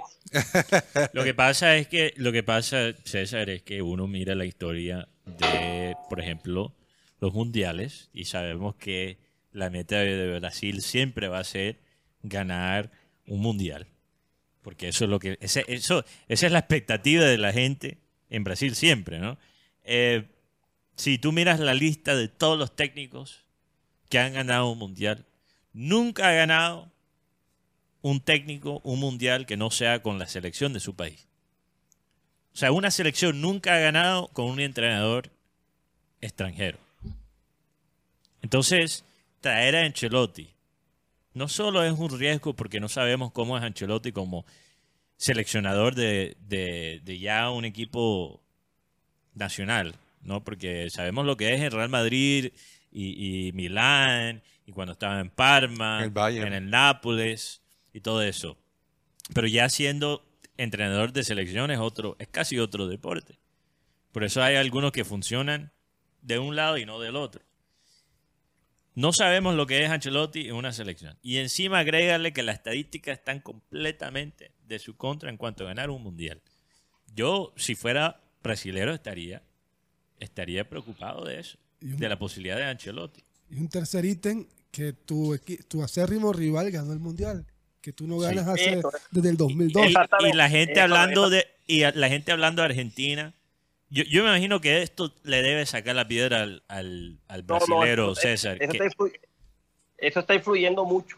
Eso está influyendo mucho. que dicen que Argentina es el, el equipo que mejor Eh, juega. Sí, es el campeón mundial y eso quiera o no, eso, eso, eso, hay que echarse ártica, está aquí al ladito. Ya, hay que echarse ártica y ellos, ellos, ellos sienten, porque tú cuando el día a día que conversas con ellos, ellos dicen que, que, que, que Argentina no puede ser mejor que, Bra- que Brasil futbolísticamente, ¿entendió? Y que ellos, otra cosa que también favorece a Denis, es que ellos eh, apostaron al técnico interino de Argentina que fue campeón mundial, que por qué no le da la oportunidad a Denis. Mm. Entonces está en esa fase de gente en contra, de gente a favor más. Yo pienso, yo pienso particularmente que con el tiempo, independiente del resultado, porque parece que Denis tiene un buen apoyo de la, de la Federación Brasileña de Fútbol, yo pienso que él se va a quedar al final. El problema es el tiempo para trabajar él. Eso sí, yo no sé si él va a tener suficiente tiempo, va a tener que dividirse o va a tener que salir de Fluminense definitivamente y a la selección. Más yo pienso que, que realmente, yo, como, vi- como prácticamente vivo aquí en Brasil, eh, convivo con brasileños, siento eh, eh, el fútbol brasileño que me gusta mucho. Yo realmente me gustaría ver a Denis en la selección. ¿Por qué? Primero que juega bonito, segundo que juega brasileño y tercero que tiene una fijación de su equipo y de sus equipos siempre relacionados con el Mundial 82. Mm. Él habla mucho de aquella selección y él dice que él tiene que llegar a ganar campeón mundial jugando bonito con el 82 y que él va a conseguir eso. Entonces, si Wow. vamos a tener No, nuevamente el hombre, un el hombre- 82, el va a ser un hombre espectáculo. definitivamente, eh, César es un hombre de retos, o sea, llevó al Flu eh, a su primera victoria, ¿no? En la Libertadores y definitivamente tiene toda la capacidad para eh, manejar la selección brasilera, la entiende, la, la, la, la- conoce muy bien. Eh, yo estoy de acuerdo contigo. Eh, va a ser muy interesante ver todo este desarrollo, qué va a pasar con, con, con Diniz si se queda eh, con Fluminense o si va a poder manejar las dos cosas, es una cosa realmente increíble. Es lo maravilloso de todo eso. Pero también quería preguntarte, aprovechando que estás acá, César, ¿qué está pasando con Cantillo? Porque por momentos hemos oído que, que, que, que, se quieren traer a Cantillo a- al Junior, pero pues sabemos que son, hay mucha especulación alrededor. No, y- de pronto sí. no nos puedes dar la información completa, pero, pero ¿cómo está él? ¿Qué, qué es lo que Cantillo quiere hacer? ¿Con- ¿En, en qué, qué está pasando por la mente de- de- del jugador Cantillo por estos días? Eh, precisamente, yo acabo de llegar de, de la casa de él, que él entrenó hoy de mañana con el Corinthians. Estaba regresando al hospital, él me llamó para invitarme a almorzar a su casa, que han hecho un sancocho de mondongo. Uy, César. Me dijo, compa, me dijo, compa, llegue ahí, Compa, para, para, para sopita y tal. Y yo llegué allá, nos sentamos. Ah, me diste hambre, César. Ya como, ya como 10, 15 días que no conversaba con él personalmente y no por teléfono, que siempre hablamos todos los días. Y ahí le toqué el tema precisamente. Lo que pasa es que Víctor- la historia de Víctor es una historia medio compleja y medio complicada con referente a la situación del Corinthians. Es un equipo que cambió mucho de técnico. Si usted ve en los últimos Sí. dos años, todos, cada, cada cuatro veces cambiaba de técnico. En, en Corinthians llegó una serie de jugadores, los cuales son magnates, en el sentido que le dieron mucho a Corinthians, como Renato Augusto, como Paulinho, como Casio, como Warner, como Fabio Santos, jugadores que son históricos ahí. Llegaron al Corinthians y la afición todavía tiene aquel cariño y aquel devoción por esos jugadores, son que esos jugadores definitivamente, pues el rendimiento baja, la edad llega y realmente el fútbol brasileño últimamente es un fútbol de mucha velocidad y mucha intensidad. En esa fase, Víctor, pues venía jugando periódicamente, más él tuvo dos lesiones seguidas que coincidieron con la salida del técnico eh, portugués, Víctor Pereira, coincidieron con la llegada de Luxemburgo, que también salió, y coincidieron con la llegada también de Mano Meneses. En esas tres fases se pasaron casi nueve meses y ellos no llegaron a a Víctor. Entonces, que ellos se la jugaron con lo que la afición quería, que eran esos jugadores veteranos. Tanto así que Corinthians estaba peleando el descenso hace poco y la- ya la afición se volvió, se volvió contra y muchos empezaron a pedir a Cantillo. Él está volviendo a los pocos porque realmente estaba en una lesión. Ahora el contrato de él termina el 31 de diciembre de este año. Y realmente así, por lo que se comenta, por el deseo por, del jugador, él, probablemente no va a retomar con Corinthians porque quiere otros aires. Él tiene muchas propuestas aquí en Brasil, porque es un jugador que aquí está cotizado a pesar de que el último año no jugó bien. Porque inclusive el año pasado al inicio, Víctor Cantillo iba a ser jugador de Fluminense, pedido por Denis. Entonces estamos hablando, estamos hablando de, de, de- Sí. de un técnico de la selección brasileña que estaba pidiendo un jugador para el equipo él. Desafortunadamente no llegaron a un acuerdo por los valores y Víctor terminó que, quedándose en Corintia. Entonces, así el mercado es la que tiene. Ahora, en cuanto a si se va a quedar o no se va a quedar, va a depender mucho de la familia, va a depender mucho de las propuestas y va a depender mucho de, de, de cuál va a ser el futuro de él, si va para Europa, no sé, tiene muchas propuestas. Ahora, eh, es difícil que vuelva para Colombia, a ningún equipo de Colombia, difícilmente que regrese a algún equipo de Colombia, muy difícil, eso sí te lo puedo garantizar, al menos que haya una reviravuelta o haya mucho dinero de por medio. Pero César, La idea de él, el reto de él, es regresar a la selección Colombia y regresar bien al fútbol colombiano, no para terminar sus últimos cartuchos, sino para darle al Junior lo que Junior le dio a él, porque él es muy agradecido con Junior. Inclusive, eh, él no se pierde un partido de Junior, él está pendiente a Junior, comienza los partidos conmigo O sea que Junior. por ahora, por ahora Víctor Cantillo pe- no pero, va para pero yo tengo la información, César, de que hubo una llamada y hablaron con Cantillo. O sea, o sea hablaron. La llamada. No, hubo contacto, hubo Sí, contacto, hubo pero así, de que, de que, de que, es- de que, de que de pronto, o sea, él va a tener, va a tener muchas propuestas, ¿entendió? Va a tener muchas propuestas, van a llamarlo, porque el centenario también, una cosa que a él también lo, lo ¿cómo se llama? Lo motiva. Más hasta, hasta este momento, sí, hay que esperar 31 de diciembre, porque eh, no se ha decidido nada con referente a eso. No, no se ha decidido nada. Pero, es una cosa concreta, yo me voy para Barranquilla, no me voy para Barranquilla. Él va a Barranquilla a- él termina el campeonato el 6. Él debe estar viajando para Barranquilla el 8 a pasar sus vacaciones, de pronto allá sentándose, conversando, el ambiente, la familia, la esposa de él es barranquillera, eh, la familia está allá, eso también influye en el momento de la decisión. ¿no? La proces- eh, el, el momento, La- y que la procesión. el, momento de- del que inicia el mandato el nuevo alcalde, ven, acompáñame, este nuevo refuerzo. Eh, en fin, pero, pero lo, lo cierto No es que, inventes, Rocha. lo cierto es que Cantillo finaliza contrato con, con Corinthians el 31 de diciembre, Definitivamente. definitivamente, pero y- y no van a renovar. Agente libre.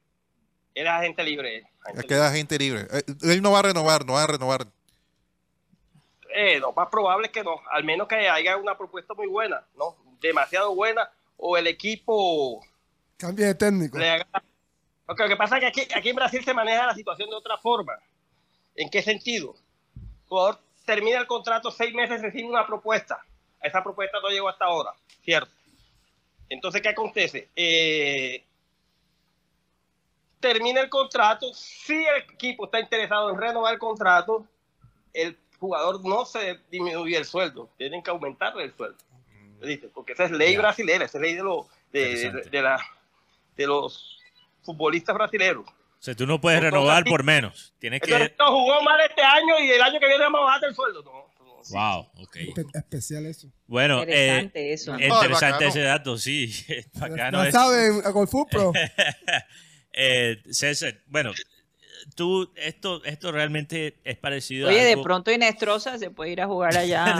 No, también finaliza contrato ahora en diciembre. Eh, Quizás tercera Hablando- división, hablando Karina. raro. Quizás tercera división de Brasil puede jugar Inestrosa. Pero, César, esto realmente nos demuestra que no ha cambiado mucho lo que, lo que piensa Cantillo, porque yo recuerdo que una vez, este año creo que fue, no recuerdo si, Karino, si Karina estaba con nosotros esa vez, porque una vez hablamos contigo y, N, no y, y Karina no estaba. Pero dijiste que, y creo que lo repetiste ahora, que Cantillo no quiere regresar a Colombia porque quiere regresar a Colombia después de haber triunfado en Brasil. O sea, no se quiere ir mal de Brasil.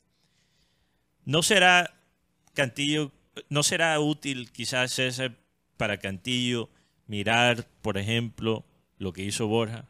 Borja salió mal de Brasil, de Palmeiras, de un club grande de Brasil. Se fue para el Junior, recuperó su nivel, encontró consi- consistencia porque era obvio que Borja iba a ser titular fijo en un equipo como el Junior. Jugó en la sede de la selección, estuvo en la mira de la selección, hasta regresó a la selección Colombia y después del Junior se fue para River Plate. No, esa, esa opción para Víctor, teniendo en cuenta que Víctor tiene más o menos la edad que tenía Borja cuando hizo eso, esa opción para Víctor Cantillo no le interesa para nada, César. Ah, realmente así yo no te podría exactamente decir eso, Teo. Mm. Él, es, él es un jugador que eres muy grato con Junior, es una persona así que cuando, cuando tú hablas con él se le ve la emoción de, de que él es juniorista mismo, ¿entendiste? Ya.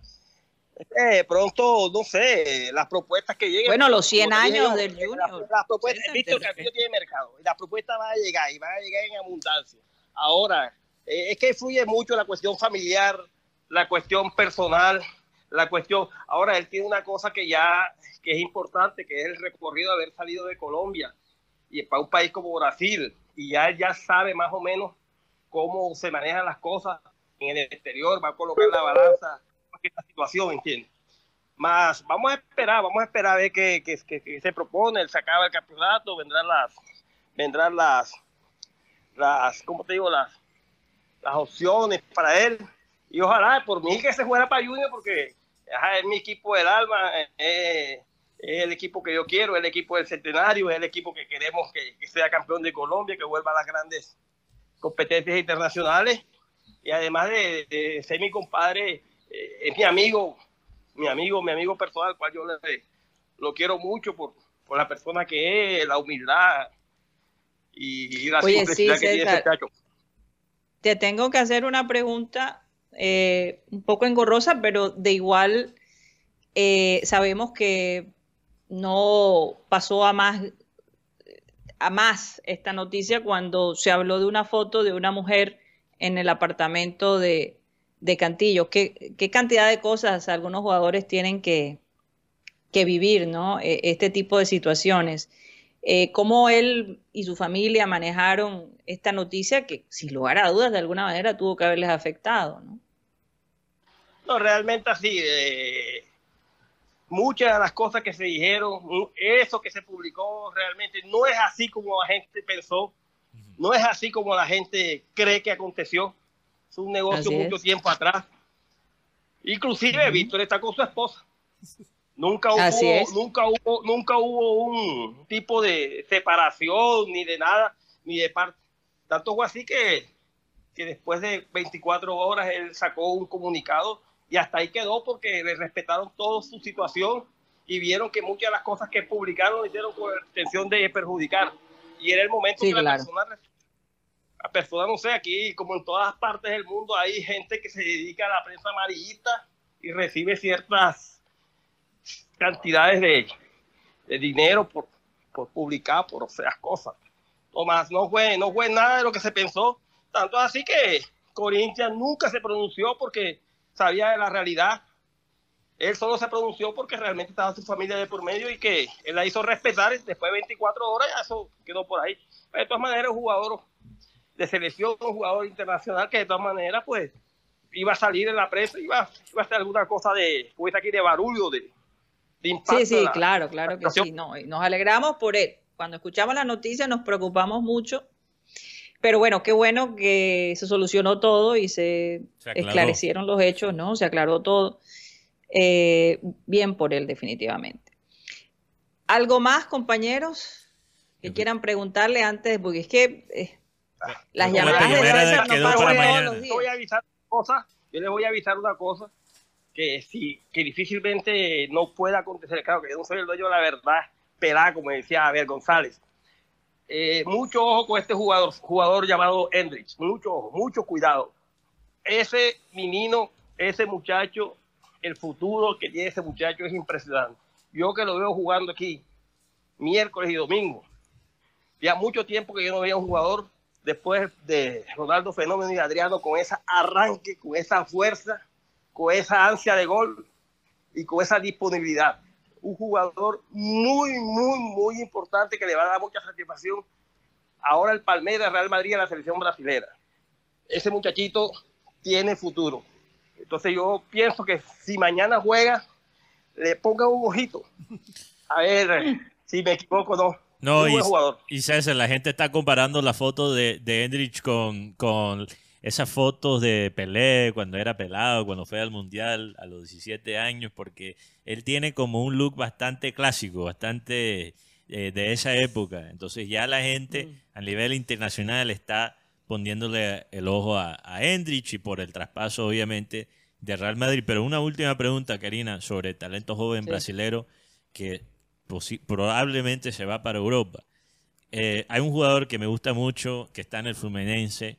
Se habla obviamente de John Arias, de, de Marcelo, de Cano en Fluminense, pero este jugador, André, eh, César. André, André, ¿es verdad lo que se está diciendo que él parece ser ya tener un arreglo con un equipo europeo que mucha gente especula es el Liverpool? Sí, sí, él ya tiene contrato. No sé si es el Liverpool, pero ya tiene contrato. Es más, él va a jugar al Mundial de Clubes ahora y ahí ya se va. Es más, te voy a decir una cosa. Casimiro, que actualmente es ca- capitán de la selección Brasil, probablemente en el transcurso de todo este tiempo, si llegamos al Mundial, Brasil va a clasificar. El titular va a ser Andrés, porque Andrés es la mano derecha de Fernando Denis. Es un jugador que él trae desde cuando siempre. Es un jugador en el cual él confía. Si ustedes ven la final de la Copa Libertadores de América cuando termine el juego, él dura casi 15 minutos en el oído de Andrés hablándole y llorando los dos juntos porque ese fue un jugador que él apostó todas sus fichas por su esquema de juego. Y el esquema de juego de, de Denis comienza ahí. Y con André hizo algo muy que- noble. el equipo que marca André, oye, el equipo que marca André, la salida de bola de André deja mal parado a todos los equipos de, de Denis, tanto en Fluminense como en la selección. Si Andrés en la salida de bola no tiene una salida clara, el equipo no anda. Entonces es un dato que estoy tirando ahí para, para analizar el juego contra Colombia hoy, ¿no? Totalmente. Y André se hubiera podido ir a Liverpool este verano. Pero tanto es la conexión con, con Diniz y con el Fluminense que él eligió quedarse para disputar precisamente la Copa de Libertadores. Y mira, eh, mira los frutos que ha traído esa, esa decisión. Increíble eso. Óyeme, increíble. Oye, César, muchas la gracias. historia- La, la historia Sí, de, de, Henry, cómo llega a Palmeira. Eso aquí, eso aquí ha sido, ha sido cuestión de, de, de, de piada, de, de mamadera de gallo, como dicen. Ajá. Henry llega pa- a- a- primero a Sao Paulo. El papá de él es un señor que se dedica a los oficios varios. El muchacho era bueno. Y llega a Sao Paulo y lo único que le pidieron a los dirigentes de Sao Paulo era que dejara entrenar al niño, que en la época era un niño, y le dieran un trabajo al papá. El papá no quería, no que lo dejara trabajar ahí en el CT, en el centro de entrenamiento, igual le dieran algún trabajo para ellos ustedes en Sao Paulo, que ellos venían de Brasilia. Y Sao Sí. Paulo lo vio y dijo, no, no, no, no nos interesa. Del lado del centro de entrenamiento de Sao Paulo, que es el centro de entrenamiento de Palmeira, y el papá atravesó 30 metros.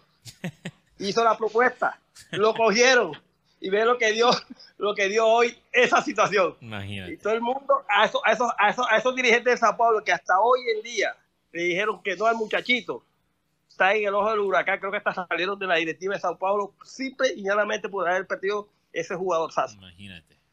¿Y cuánto pagó Real Madrid por. Endrich? Bastante. ¿no? No sé. Eh, es más, eh, ¿qué, ¿qué tú ves a ese muchachito? Un- primero es un niño. Tú ves la entrevista, es un niño. Segundo, es la, posi- el- el- el- la postura de adulto que ese muchacho tiene. Hace poco le hicieron una entrevista y él le, le dice a la muchacha, ¿a usted qué le gusta? Y el muchachito contesta, decía, yo sé lo que usted me va a preguntar que me gusta. Si usted cree que eso me gusta a mí, está equivocado. A mí no me gusta la rumba, a mí no me gusta el ron, a mí no me gusta estar saliendo con ese poco mujeres, a mí me gusta jugar fútbol y estar con mi papá y mi mamá. Ay, qué hermoso. Ojalá que allá en, en España no, no le cambien la mentalidad. Así era Guti con la radio. Sí, Y ya- sí. y ya Cuando se- llegó Guti Y otra- decía lo y otra mismo. cosa que llamó, otra cosa que llamó la atención de, de- de- de- de él fue ahora la presentación de la selección Brasil. Que mientras todos llegaban como si fueran para el, para el premio Grammy, con aquellas ropas todas pomposas, los jugadores, él llegó con su pantaloncito negro y su suétercito blanco y su maletica. La gente O sea, le encantó hasta, eso. hasta- hasta la sencillez ese muchachito para, para cualquier cosa y la madurez, que tiene una madurez tremenda, ¿no? Sí, no, increíble. Vamos a estar Oye, prestándole qué mucha sencillez. atención. Ojalá que mantenga esa sencillez a lo largo de su carrera, porque eso hace grande, todavía más grande eh, el talento que, que Hendrik tiene. Gracias, César. Un abrazo especial. Eh, La señora en cuestión, o, o la, ¿cómo, cómo la le dama, decían? La dama en cuestión. La dama en cuestión, la señora Ingrid González Oliva, te manda un abrazo y un saludo muy especial también. 3 y 5. Dígale a la señora Ingrid que la recuerdo mucho, que se dio una pasadita por acá, a salirnos a pasear, a comer. Buenas, buenas, buenos recuerdos y buenas tertulias con nuestro amado Abel González aquí en casa. Bueno, creo que perdimos a Karina. Oye, ¿no? se El cortó la comunicación Tú- conmigo. No, aquí, Sí. aquí estoy, se cortó. Pero bueno, un abrazo para ti, César, como siempre, una persona muy especial para todos nosotros, eh, no solo en la familia González, pero para la familia satelital y nuestros queridos oyentes. Un abrazo para ti, César. Bueno, señores, nos vamos con la peñonera de Guti. Mañana. Mañana. 3 y 5 y 3 y 6. Vamos. Mañana, mañana. Mañana. 3 y 6. Sí, mejor mañana. Pero, pero la gente está preguntando que cómo quedó la encuesta. la Oye, encuesta. ¿verdad? ¿Cuál encuesta? Sí, la de. La que estaban haciendo en, en el chat. Sí, en el chat. ¿Grama Si ganaba? Colombia. No, no, no, no, no. Ah, ok. Ah, sí, verdad, el del partido. Pero no sé si lo digo yo. El 76% de la gente dijo que sí, que gana Colombia. El 24% dijo que no. Wow, bastante optimista. Sí, bastante la verdad. optimista. 33 votos en total. Oye, usted, se me cortó la transmisión cuando yo estaba despidiéndome de... Sí, pero, pero Ah, ok. cuando César estaba hablando te perdimos, pero no cuando hablaste tú. Pero sí, Karina, bueno, Ah, bueno. vamos a dejar la peñonera para eh, mañana. Guti lastimosamente se queda con la mano caliente. Pero mañana, mañana. Sí, sí, La porque ya nos pasamos, ya Dios nos pasamos. mediante. Sí. Bueno, óyeme, qué emoción que van a hacer ustedes, dónde se van a ver el partido. Obviamente Rocha estará en el Estadio Metropolitano. Cosa. Rocha, envía, envía fotos, chismes, lo que sea, en nuestro chat satelital, por favor, para saber eh, a Personajes. quién ves. Personajes que lleguen. llegan. Oye, pero En fin. Benino está convocando a toda la gente al portal del Prado a ver si hay el partido junto a Gutipedio. Ay, Ay, caramba. Será. Bueno, me contarán el día de mañana qué pasa. Nos despedimos, señores. Gracias por haber estado con nosotros y le deseamos lo mejor a nuestra querida selección Colombia el día de hoy. Aunque los brasileros piensen que no somos una selección, eh, de repente hay que temer sorpresas de la vida. Así que mm, ningún, ¿cómo se diría? ninguna de estas elecciones realmente se puede, las puede mirar con, con cierta ligereza, ¿no? Porque van a querer formar parte de este mundial, porque hay muchas oportunidades para ellos poder formar parte, ¿no? Entonces, Sí, mucho cupo. pero sí, como hay muchos cupos, pero bueno, fíjate, ya eh, la seguridad que tiene la selección brasilera eh, viene de años, de años, y eso es algo que nosotros, insistimos, tenemos que empezar a crear, a sentirnos seguros que tenemos una selección que puede, y a empezar a creer, ¿verdad? Y como decía Mateo, hay que tener cierto, cierto orgullo, ¿no? Eh, si la próxima vez que se corte el pelo, Vinicio fue que se cortó el pelo. Vinicius, sí. Que, eso- que lo manden a cortarse el pelo en. Galapa. Caramba. que le hagan mal el corte. Sí. Bueno, se nos acabó el tiempo, nos vamos. Vamos a pedirle a nuestro amado Abel González Chávez que por favor despida el programa. Mirad que ninguno pague a otro mal por mal.